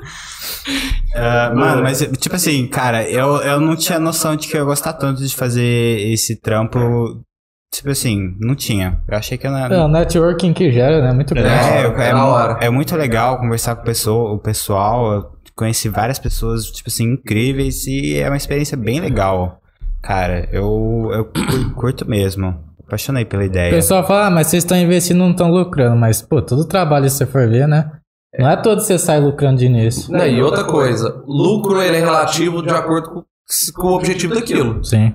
Por exemplo, você está falando do networking. Às vezes esse networking que você está fazendo aqui, você ia ter que investir em vários cursos que você ia ter que pagar, Uhum. Eventos que você ia ter que pagar para estar em vários lugares para você conseguir esse networking. Sim. E aqui você consegue ele com o investimento que você está fazendo dentro de casa, vamos dizer, entendeu? Uhum. Literalmente. Mas é, é verdade, é verdade. Uma coisa também que eu acho que é complicada é que o pessoal pensa muito só na- no dinheiro rápido, né? É. no retorno rápido É. ali. É, a gente sabe que ó, dá muito trabalho e que não tem um retorno financeiro ali. Ah, não agora, porém, daqui a um tempo. E aí? É, vocês estão construindo, a gente está construindo. É, nenhum de nós montou esses podcasts com intenção de ganhar grana, né? Nu- Nunca foi esse o objetivo principal. A gente sabe que tem possibilidade, mas não foi isso. Nós não entramos nisso pra fazer dinheiro. Uhum. É, pra ganhar dinheiro, né? Pô, Pô, vamos fazer um podcast ali pra gente rentabilizar. Se fosse pra ganhar dinheiro, até vou dizer que tem ideias melhores. Exato. Eu vou te dizer hoje, se fosse pra ganhar dinheiro, a gente já tinha parado. É, entendeu? Então, assim, que essa percepção de, pô, vocês estão investindo e tal, vocês vão lá, tira do, do bolso, né? Compra as coisas e tal, e não, não tá ganhando grana. Ah, e além de tudo, serve pra outras coisas também, outros projetos que dá pra fazer também. Não é só o podcast que se. Se vamos supor, a gente não vai parar de fazer, mas dá pra ampliar em outras áreas também. Com certeza. Serve como ignição. É. É, outra coisa, né? Montar. eu já vamos pegar o gancho do que a gente tava falando. Então, montar uma loja só pensando no dinheiro, cara. É, é, é, uma da, é um dos ingredientes pra falhar rápido. Entendeu? Porque você vai ficar martelando na sua cabeça todo dia que, pô, não tô vendendo, eu tô vendo o cara vender 10 mil por dia ali, eu não tô vendendo nada. E isso te desanima, entendeu? Joga pra baixo. E logo, logo acaba desistindo. Tanto é que. É, quanto, quantos por cento? É 70, e- 79% das empresas brasileiras que são abertas hoje fecham em menos de 5 anos. Caraca. Entendeu? Podcast também, É, maioria. é, é tudo empresa, tá? Isso é tudo empresa. Então, vocês, só pra vocês terem uma noção do número de pessoas que startam um negócio hoje e não dura cinco anos, porque não tem esse processo, né? Então a gente vê, por exemplo, ah, você vê diversas marcas aí no, no mundo hoje, né? Louis Vuitton, etc. Vamos pegar essas mais famosas, né? Que todo mundo conhece. Cara, essas marcas têm mais de 100 anos de existência, entendeu? Sim. Ah, o- tipo, a Hugo Boss, por exemplo, uma, uma marca conhecida também, fazia é, roupa para os alemães lá na, na época, antes do nazismo, entendeu? Uhum. Fazia roupa para soldados alemães, não sei se vocês conhecem a história e tal. Conheço. Mas isso é, isso é, isso é tempo, entendeu? Você precisa. É, eu sei que, igual o Rafa falou, né, tem que pagar as contas e tal, tudo mais. Só que. Só que se você começar só pelo dinheiro, dinheiro, quer dizer né? que, tipo assim, esse vai ser o motivo principal de você estar fazendo as coisas e, quando você ele não vier. vai ser sua prioridade, entendeu? E sendo que quando você for ter uma loja, eu acho que você tem que ter outras prioridades. Exatamente. De atender o cliente de forma legal, de você ter um produto que você um gosta. Que você é, que você vai vender ele, que você gosta dele. Que o lucro vem com, com, com outros fatores, né, também. Exatamente. Lucro é consequência. Ó, acho que a gente não falou muito bem aqui do, do Ignição. Então, perguntando aqui como é que é o podcast. E aí, galera, o, o Ignição, a gente, a gente falou, né, que o objetivo dele é mais educacional. Mas quem que a gente leva lá para conversar? É um podcast sobre... É um podcast sobre negócios e e-commerce, né? Então, tudo que está relacionado a negócios e digital, a gente tenta é, trazer ali. Por exemplo, é, se a gente tem ali um dono de um negócio que foi pro digital e cresceu, a gente leva o cara lá para conversar e tentar pegar o- a mentalidade nele, né? O que, que esse cara faz que o negócio dele funciona na internet? Justamente para trazer casos reais ali, para a gente sair daquele negócio lá falso que a gente falou no começo, né? E trazer pessoas reais. Então a gente fala de tudo, de frete, a gente faz, às vezes, leva uma pessoa só para falar de frete, leva uma pessoa para falar ali de, de, de software para usar no e-commerce, de inteligência artificial no e-commerce. É, tudo que está relacionado com vender online, a gente tenta levar as pessoas ali para conversar sobre. Então, galera que está assistindo aí, que puder e quiser também conhecer Ignição com E. Ignição Podcast. Tá lá no, no YouTube, no Instagram, é só seguir a gente lá. É, tá em todas as redes aí. Que o conteúdo é bem legal para te ajudar a não ficar batendo na cabeça muito tempo e conseguir vender online. E é bem bacana. A gente tá já desde, desde novembro, acho que uns quase 90 mil visualizações já, É, né? tá batendo lá. E Tá tem muita muita- novidade vindo aí, né? Tem. Tem temporada, tem umas, umas coisinhas no Rio de Janeiro. Em maio, tem umas coisinhas. Semana que vem. É, porque é no começo, é, é, é porque é no começo de maio. É, Semana que literalmente na primeira semana É. de maio. Semana que vem estamos indo aí pro Web Summit, O maior evento evento de marketing do mundo. maior do mundo, evento de tecnologia. Primeira edição no Brasil. É. Quiser acompanhar lá no Instagram, principalmente, Ignição Podcast, vocês vão ver que, que vai rolar lá, que nem a gente sabe exatamente, mas a gente tá indo lá. Muito gringo, vamos postar Conhecer. muita coisa. Vai ter. Aí, em junho, nós temos é, vários eventos. Vamos estar com o Boteco Commerce. Falar nisso, a galera que quiser ir no evento do Boteco Commerce, que vai ter um happy hour foda no dia do VTEX Day, em junho. Já pode entrar na nossa rede social lá. Tem como se inscrever. Tem um cupom de 10%, se eu não me engano, né? 10% lá. Boteco Commerce é networking fino do fino mesmo. É, também chamar, já aproveitar e falar pro pessoal conhecer as ferramentas que nos apoiam, para quem quiser mexer com e-commerce, quem quiser tá precisando na sua loja, tá lá nas nossas redes sociais também, nossos parceiros. É, em junho nós temos muito evento que nós vamos cobrir, muita coisa. Evento em Ribeirão, inclusive, aqui É, também. Ribeirão. Vai ter evento em Ribeirão de e-commerce. É, em julho tem em São Paulo de novo. Então tá- tem muita coisa, sabe? Tá acontecendo muito rápido. E a gente só tem a agradecer a galera que acompanha, aos apoiadores e também a galera que tá com a gente aí no ó, dia a dia o também. Diego falou que já tá seguindo lá no Spotify. Boa. Spotify. Valeu, Diego. Diego é o da piada, né? É. É. Figura. Você sabe qual foi o nosso método de autoridade aqui pro canal? Ah, Pro pessoal falar, pensar que a gente nunca vai desistir do projeto. A gente fez Hum. 24 horas online. sério? 24 horas? É. E aí, o que esses caras fazendo? Não é igual aqueles que ficam dormindo na frente da Não. câmera. Não. Falando 24 horas. Cara, não dou conta Vocês falaram, vocês ficaram falando 24 Chegou horas. convidado. Vai ter esse 24 final de semana, inclusive, agora. Porque a gente vai fazer um ano agora em maio, né? Vai ter de novo? Vai ter de novo. De novo. E aí, vocês trazem várias pessoas? traz- É, a várias revezar, pessoas. tipo, chega duas horas da tarde, fica até três e meia, vai embora, chega outro. Chegou Ah. gente quatro da manhã, né? Vixe, 24 horas e, e vocês. Você me deu uma puta ideia agora, sabe por quê? Não, Rafa, não é isso não. Pode fazer isso, não. Não é isso não. Se fazer isso, deixa. Se liga que a ideia é boa. tô de boa. Mas essa brincadeiras à parte, mas você pensou isso na Black Friday?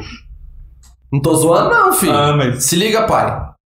Fazer um bagulho de, de desconto 24 horas? Se relacionar parceria com loja, fazer 24 horas, já pensou? Que da hora? Online, você fala? É, ó, as, ferra... não, as ferramentas, tu tem abertura pra isso aí? Tô Dá. falando sério? Ah, da hora, tem bastante tempo pra se preparar ainda. É, ué. Quero uma comissão da ideia, hein? Tá vendo? mas, é uma- não, mas é uma puta ideia, hein, velho. O YouTube deve ter visto vocês com muito bons olhos, né? Com essas 24 horas. Ah, né? a gente ah, deu pegou, uma boa aumentada no pegou número boas pra- views e é. tal, deu uma boa aumentada também na hora assistida. Da na verdade, hora. a gente já bateu as horas assistidas, né? Só precisa chegar nos mil inscritos, né? Pra, Começar a monetizar. Então, galera, então vai. Quem segue o Ignição aí pra seguir o. Valeu. Então, beleza, vamos ajudar a galera aí do Aleatório Cash. Então, quem segue o Ignição lá, que tá acompanhando a gente, segue o pessoal lá no YouTube também. Vamos ajudar eles a bater esses mil in- inscritos aí. É, depois vamos, vamos, vamos colocar lá no Stories nosso Show, lá, show. que aí tem audiência do Stories Ah, também. fechou, fechou, a galera. gente manda a Valeu. galera pra cá pra, pra inscrever. Mas foi bem legal, tipo assim, a gente chamou os convidados que já tinham participado. Aí a cada duas horas, mais ou menos, a gente tava trocando de convidado. Da hora demais. Aí chegava um, aí trocava, aí. Ixi, Mas não deu sono, não? não, pra Deu, caralho, velho. A gente, Você a gente- dormiu? Não, Energético e café, né? eu não bebo energético, nem Não? café, Vixe. nem refrigerante, Vixe. Aí fudeu, nem hein? álcool, só água e Ele suco. tava jogando água, era nove da manhã ele jogando água assim. A gente, sério? você sabe quando você tá com muito sono, mas eu- a gente passou do nível do sono, sabe? A gente já tava nem mais aqui. E vocês perguntavam assim, ó, ah, que dormindo. O penúltimo que foi, convidado, ele nem queria estar aqui, pra falar a verdade. Aí sabe, fica- sabe o Ana Maria Braga? Sei. Aí uma- A mãe do Matheus trouxe um bolinho, né, de café da manhã, um pão de queijo. O cara só ficou comendo bolo. E ficou tipo Ana Maria Braga Ele não falou nada, não? Não, e eles uns assuntos, eu falei, mano, cala a boca, assunto chato, Não, velho. não, eu tava, não, mas eu tava tentando mal puxar assunto É. de verdade, tá ligado? Tipo assim, eu tava tentando falar sobre uns assuntos Vocês é cabeça. engraçado demais. Só que, tipo assim, não tava rolando com ele. Não, E aí, o que que vocês fizeram? e eu falava, cala a boca, Ele não, ó, eu juro, ah, teve, teve umas horas que nós estávamos moscando aqui, mas só não deu certo com ele porque ele não queria estar aqui, não era porque É. nós estávamos moscando não. Mas aí Não. ficou todo mundo quieto uma Ah, hora. teve uma hora que ficou quieto, Ficou só comendo. Eu não acredito. Não, mas. A pessoa se Tá no YouTube lá, tá ligado? esse vídeo? Mano, é muita pegada do moleque Josias aí, da Igor Guimarães, sabe, comediante? É muito... Você já viu o Igor Guimarães, comediante? É muita pegada dele, tem hora que ele, ele para assim e fica se imaginando a cena. Eu não tô acreditando no podcast. Ah, é, tá na mesa. Tô sentado calado. É isso, só ficou na mesa e, tipo, é isso, tá ligado? Não, nesse dia a gente começou a ver uma menina do sex shop aqui, a gente começou, ela trouxe os produtos, a gente É. começou a mexer nos vibradores, nos negócios, tudo lá. Cuidado pra não levar bloqueio Não bloqueou, não? Não. Não, não bloqueou. Ela trouxe os brinquedos dela, deixou aqui. Aí ela foi, tipo, explicando o que cada brinquedo fazia, tá ligado? Nossa, que já foi. Nossa. Mas a melhor foi de madrugada. Tava, tava uns moleques aqui, resenha engraçada pra caramba. Só que bateu só no. É, já era de manhã já. É, né? Eles falam que perto das 4 e meia, 5 horas que é o horário brabo, né? É. Eu vou ter que ir lá assistir esse, esse, Não, esse vou ver, episódio. eu achei mal, hein? Galera tem que sentar quietinho. Esse- É, vai, pu- vai pulando pra ver o nosso estado, tá Vocês ligado? fizeram Às corte não desse momento? Que... Ah, vai passar vergonha assim, não. E- né? esse final de semana vai ter de novo. Agora. Vai ter? Vamos assistir, vamos Eu vou assistir. assistir, mano. Nossa, que engraçado. Se acordar às 5 da manhã, tamo lá, a gente aqui. Que hora que vai ser? Vai ser no, começa no sábado, termina no Não, domingo? vai ser domingo, porque segunda é feriado, né? Vai ser- Ah, tá. Começa no Aniversário de domingo. É, não, dia de trabalho. é. Ah, eu trabalho. Não, não sei. Eu tô, é eu pensando. Nós vamos, É nós vamos comemorar, nós vamos comemorar trabalhando, Rafa. verdade, não, tá lá no Rio, é. Mas que hora começa aí no domingo? Acho que vai ser umas duas horas, né? É, duas horas da tarde. Chechão, hein? É. Mas é mas legal o podcast, porque, por exemplo, tu- além do network, né, que igual eu falei, tem, tem meu amigo lá que trabalha com e-commerce, eu vou indicar isso pra vocês se você quiser chamar ele. Que ele já tá uns 4, 5 anos também na, nessa, nessa pegada, ele tem até uma empresa. Aí, porque você vai gerando né, tu- os contatos com as pessoas, você Claro, vai sim. abrindo um leque. Isso que é o legal do, Demais. da comunicação, né? Que ela te abre portas. Isso é verdade. É bom demais. Igual o- os podcasts famosos, né? Tals é, é que já são famosos, né? Não tem muito o que. É, eles vão. Mas, assim, o- a, minha, a minha visão, né, sobre esses podcasts também é que ganha muita visibilidade porque fala muito de entretenimento. né? Sim. É. Entretenimento dá muita visualização, Sim. dá muito engajamento. Sim. Tanto é que dentro do YouTube eu acho que é um do- do- dos nichos que menos monetiza, assim, falando de valor, né? É o que menos paga. Porque, igual a gente comentou no início, né? O pessoal vai para as redes sociais em busca de entretenimento, para dar uma Sim. fugida da realidade ali e tal, curtir um, um- dar uma risada e etc.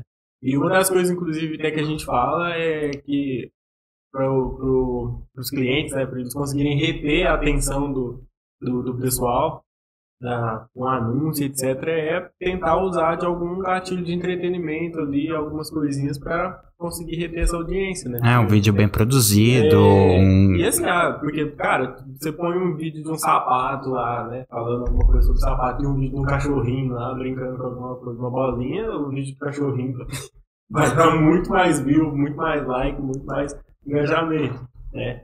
Então, tentar mesclar isso também é bom, sabe? Pra quem trabalha com, com rede social aí. Conseguir É. dar uma. Vocês conhecem o Ribeirão Podcast? Conheço. Ah. A gente já foi lá já. Já. Tem um episódio nosso lá. Vamos lá. Ah, né? Vamos lá trocar uma ideia com os meninos lá já. Lá é mais nichado também, né? De, É mais business, né? É, lá normalmente é mais negócios também. É que imagino que não teve essa zoeira que teve agora, né? Lá de. Não, foi mais. Os meninos são mais sérios, né? Mas a gente gosta da zoeira. É, se vocês verem lá os, os episódios nossos, a gente sempre dá um jeito de brincar. Mesmo que o convidado é sério lá e o nosso, tipo, é nichado pro e-commerce, nós gostamos da comédia também, né? É, não é Então porque gente- tá falando de negócio que a gente não pode fazer É. um ambiente mais Descontraído, descontraído. E até a gente tenta não usar uma linguagem muito complexa, né? Que às vezes a pessoa que tá assistindo não entende. Parece que fica bonito, É fica muito chique. maçante, né? É, a pessoa não não, claro. entende. O objetivo é que a pessoa entenda. Quem tá assistindo, mesmo que não tá dentro do, do e-commerce, vai entender o que a gente tá falando. Ela tem que saber que existe aquele termo. Uhum. Mas ela pode saber que ela pode chamar aquele termo de outra coisa. Até na sala de aula, eu tava até falando pro, pro Arthur aqui na hora que vocês foram lá, que eu dou aula em alguns lugares, Senac, Sebrae, etc. e tudo mais. Dentro da sala de aula, eu falo o que, que é, porque o menino precisa saber o que, que existe, o termo que existe, mas eu falo de um jeito descontraído também. Sempre foi um jeito de falar. Por exemplo, ah, sei lá, é, sei lá, ERP. ERP é sistema. É um sistema que vai te ajudar a gerenciar. Pronto, é isso. Tem que saber que toda vez que coloca ERP é um sistema que vai te ajudar a gerenciar. Pronto. Uhum. RP pra mim era Ribeirão Preto. É ERP de sistema. Hum. Ó, o IDF, IDM falou, quanto mais simples, melhor mesmo. Concordo com vocês. É, bom, pessoal, gostaram de participar? Curtiram? Muito Muito bom. Tem a, Muito pergunta, bom. tem a pergunta final, né? Que eu vou. O que, que, que é? Vamos ver o que, que preparou o chumbo aí. Qual que eu vou ler? Mano, eu não Charter, consigo ele é ler feroz, ele, é- ele é um Eu cara sagaz, como né? ler. Ele é um cara sagaz, ele fica ali e tal. É. Ah, isso é muito vergonhoso, pô. O. Arthur é o cara das ideias aqui. É. Eu sou o cara. É, o Arthur, o Arthur é o cara. Mano, seria muito bom se, tipo, precisava disso daqui no estúdio, tá ligado? Eu sou o cara que vai lá e faz acontecer. Ele é o cara que dá É, as ideias. agora a gente nunca combinou o que cada um ia fazer no, sabe, no, no Mas podcast. isso é muito natural, É. acaba acontecendo. É, mas pior que é, mano. É, é um negócio que a gente até surpreendeu. A que a gente no, no, no projeto, a gente começou fazendo as coisas e nenhuma hora a gente parou pra colocar no papel, ó, você vai fazer isso, eu vou fazer aquilo. Tipo assim, a gente só começou a fazer as coisas que a gente já sabia fazer e só funcionou. Ela é igualzinho. Mesma coisa também. É, por exemplo, internet eu manjo um pouco mais que ele, sabe? Porque eu trabalho nisso, né? Design, essas coisas também. Agora, a parte técnica do, do OBS, ele que manja, ele foi atrás, microfone. A estrutura, né? De que tem mais prática. É, tá, também porque ele trabalha com loja de imóvel, carregar pesa com ele mesmo, né? Já viu, né? Levantei a poltrona aqui, já coloquei ali no canto. É, bom, essa pergunta é muito vergonhosa, mano. Vamos ver, vai, manda, manda, feito. Não, eu vou- eu vou ler. Dá pra ele ler, dá pra ele ler, Você ele quer ler. mesmo? Aham. Alright.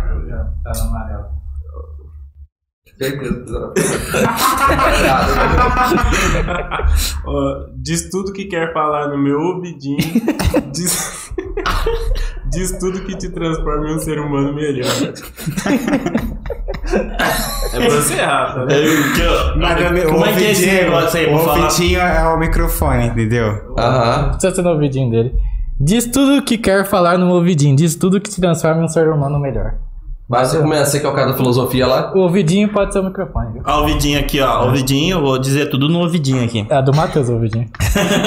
Não, pelo amor de Deus. Cara, o que, que te transforma num ser humano melhor? Eu acredito muito que a gente tá aqui pra, pra ajudar um ao outro, pra fazer conexões entre pessoas, porque o único sentido, assim, é, de estar fazendo tudo isso é cons- conseguir contribuir para melhorar a vida de alguém. Então a gente sabe que nós estamos bem aqui, a gente tem é, um trabalho da hora, a gente tem tudo que a gente quer. Tá até falando pro Rafa a hora que a gente vinha que eu tenho tudo já que, que eu quero. É, eu só preciso manter as coisas, porque eu tô muito feliz com tudo que, que aconte- acontece na minha vida. Mas a gente sabe que nem todo mundo tá nessa condição que eu tô. Então, é, eu acho que há, há uma forma de deixar o mundo melhor, a gente conseguir trazer essa informação, a gente ajudar alguém. Esse é o principal sentido de tudo que a gente faz.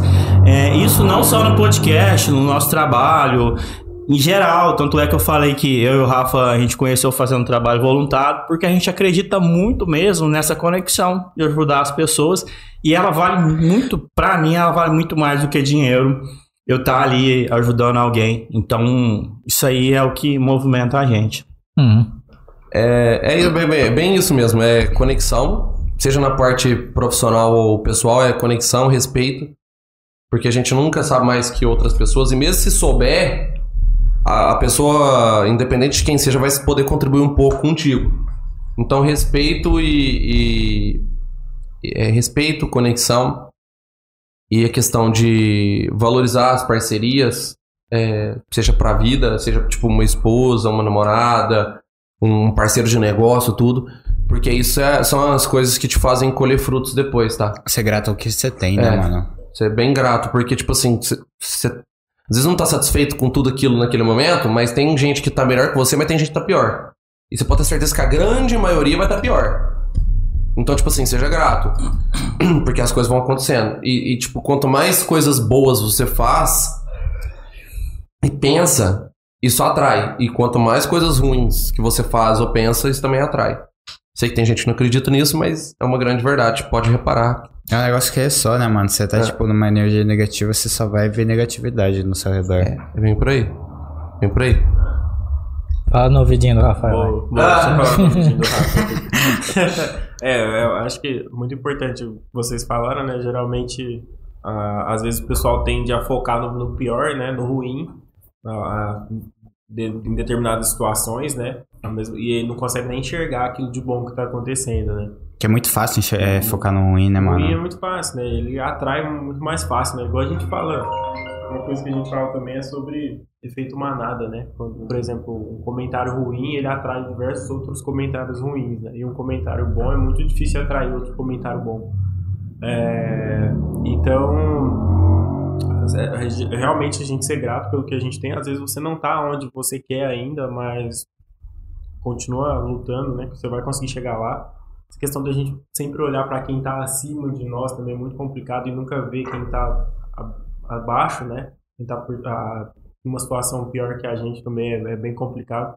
Ah, então, É legal, tipo, em vez de você olhar pra cima, eu até já cheguei a conversar aqui no podcast em outros episódios, mas, tipo, em vez de você olhar pra outra pessoa que tá acima de você, olhar o quanto você melhorou da pessoa que você era ontem, mês Exato, passado, exato. ano passado. É, então, e, por exemplo, pô, não, vou, não sou um exemplo, né, de melhor pessoa do mundo, nem nada. A gente tenta fazer o nosso melhor ali sempre. É, uma das formas, por exemplo, que a gente está tentando ajudar a comunidade, né, a sociedade em si, é trazendo, por exemplo, o nosso podcast com conteúdo gratuito. A gente ralou muito para poder aprender, gastou muita grana com curso, é, todo um, um empenho, assim, em tempo, sabe? Que A muito- gente, pô, às vezes deixar a esposa, né, ali e tal, a, a filha, para poder estar lá no evento com conhecimento, para poder estar lá é, buscando oportunidades, etc, né? Então a gente tá tentando trazer isso de uma forma é, gratuita para o pessoal também. E Que muita gente não faria, né? Muita gente ia Exato. vender esse conteúdo, Vender fala, eu tenho esse etc. conhecimento, eu posso ganhar dinheiro em cima. Sim, sim, exatamente. Então, o, o foco, né, é, muitas vezes é esse. E eu acho que assim, a gente fazendo isso, né, tentando trazer de, de alguma forma ali, a cada dia tá, tá melhorando ali pelo menos meio por cento aí do, do, do mundo, sabe? Sim. Falaram bem. É... Que essa pergunta é é complexa também, né? Cada um tem uma visão. Principalmente a parte do ouvidinho lá. Cada um tem uma visão. Antes eu perguntava o que que era a vida até o centésimo episódio, né? Eu troquei, né? Pra dar uma diferenciada. Bom, pessoal, eu queria agradecer a participação de todo mundo aí. Do. Rosemir, do Rafael, do Zainer. Muito obrigado aí. Todo sucesso no mundo pra vocês aí. Também para nós todos. E valeu, né, novamente, pela crossover aí, né? Desse podcast. Bom demais. E é isso. Mano, vocês estão sempre bem-vindos aqui, de verdade. Ficamos felizes. demais de conhecer vocês. Pô, pessoal, muito mesmo. obrigado, a gente também fica muito satisfeito, agradecer em nome de nós todos. E se vocês precisarem da gente também, estamos lá, pertinho aqui, 89 quilômetros, né, mais ou menos, eu acho que dá isso. E depois vamos combinar pra vocês lá em Franca também, pra gente trocar ideia e tudo. Opa, e, bora. E vamos que vamos. Cara, fechou, Vamos fechou. Galera, obrigado aí Valeu, pela participação, viu? É, E até mais.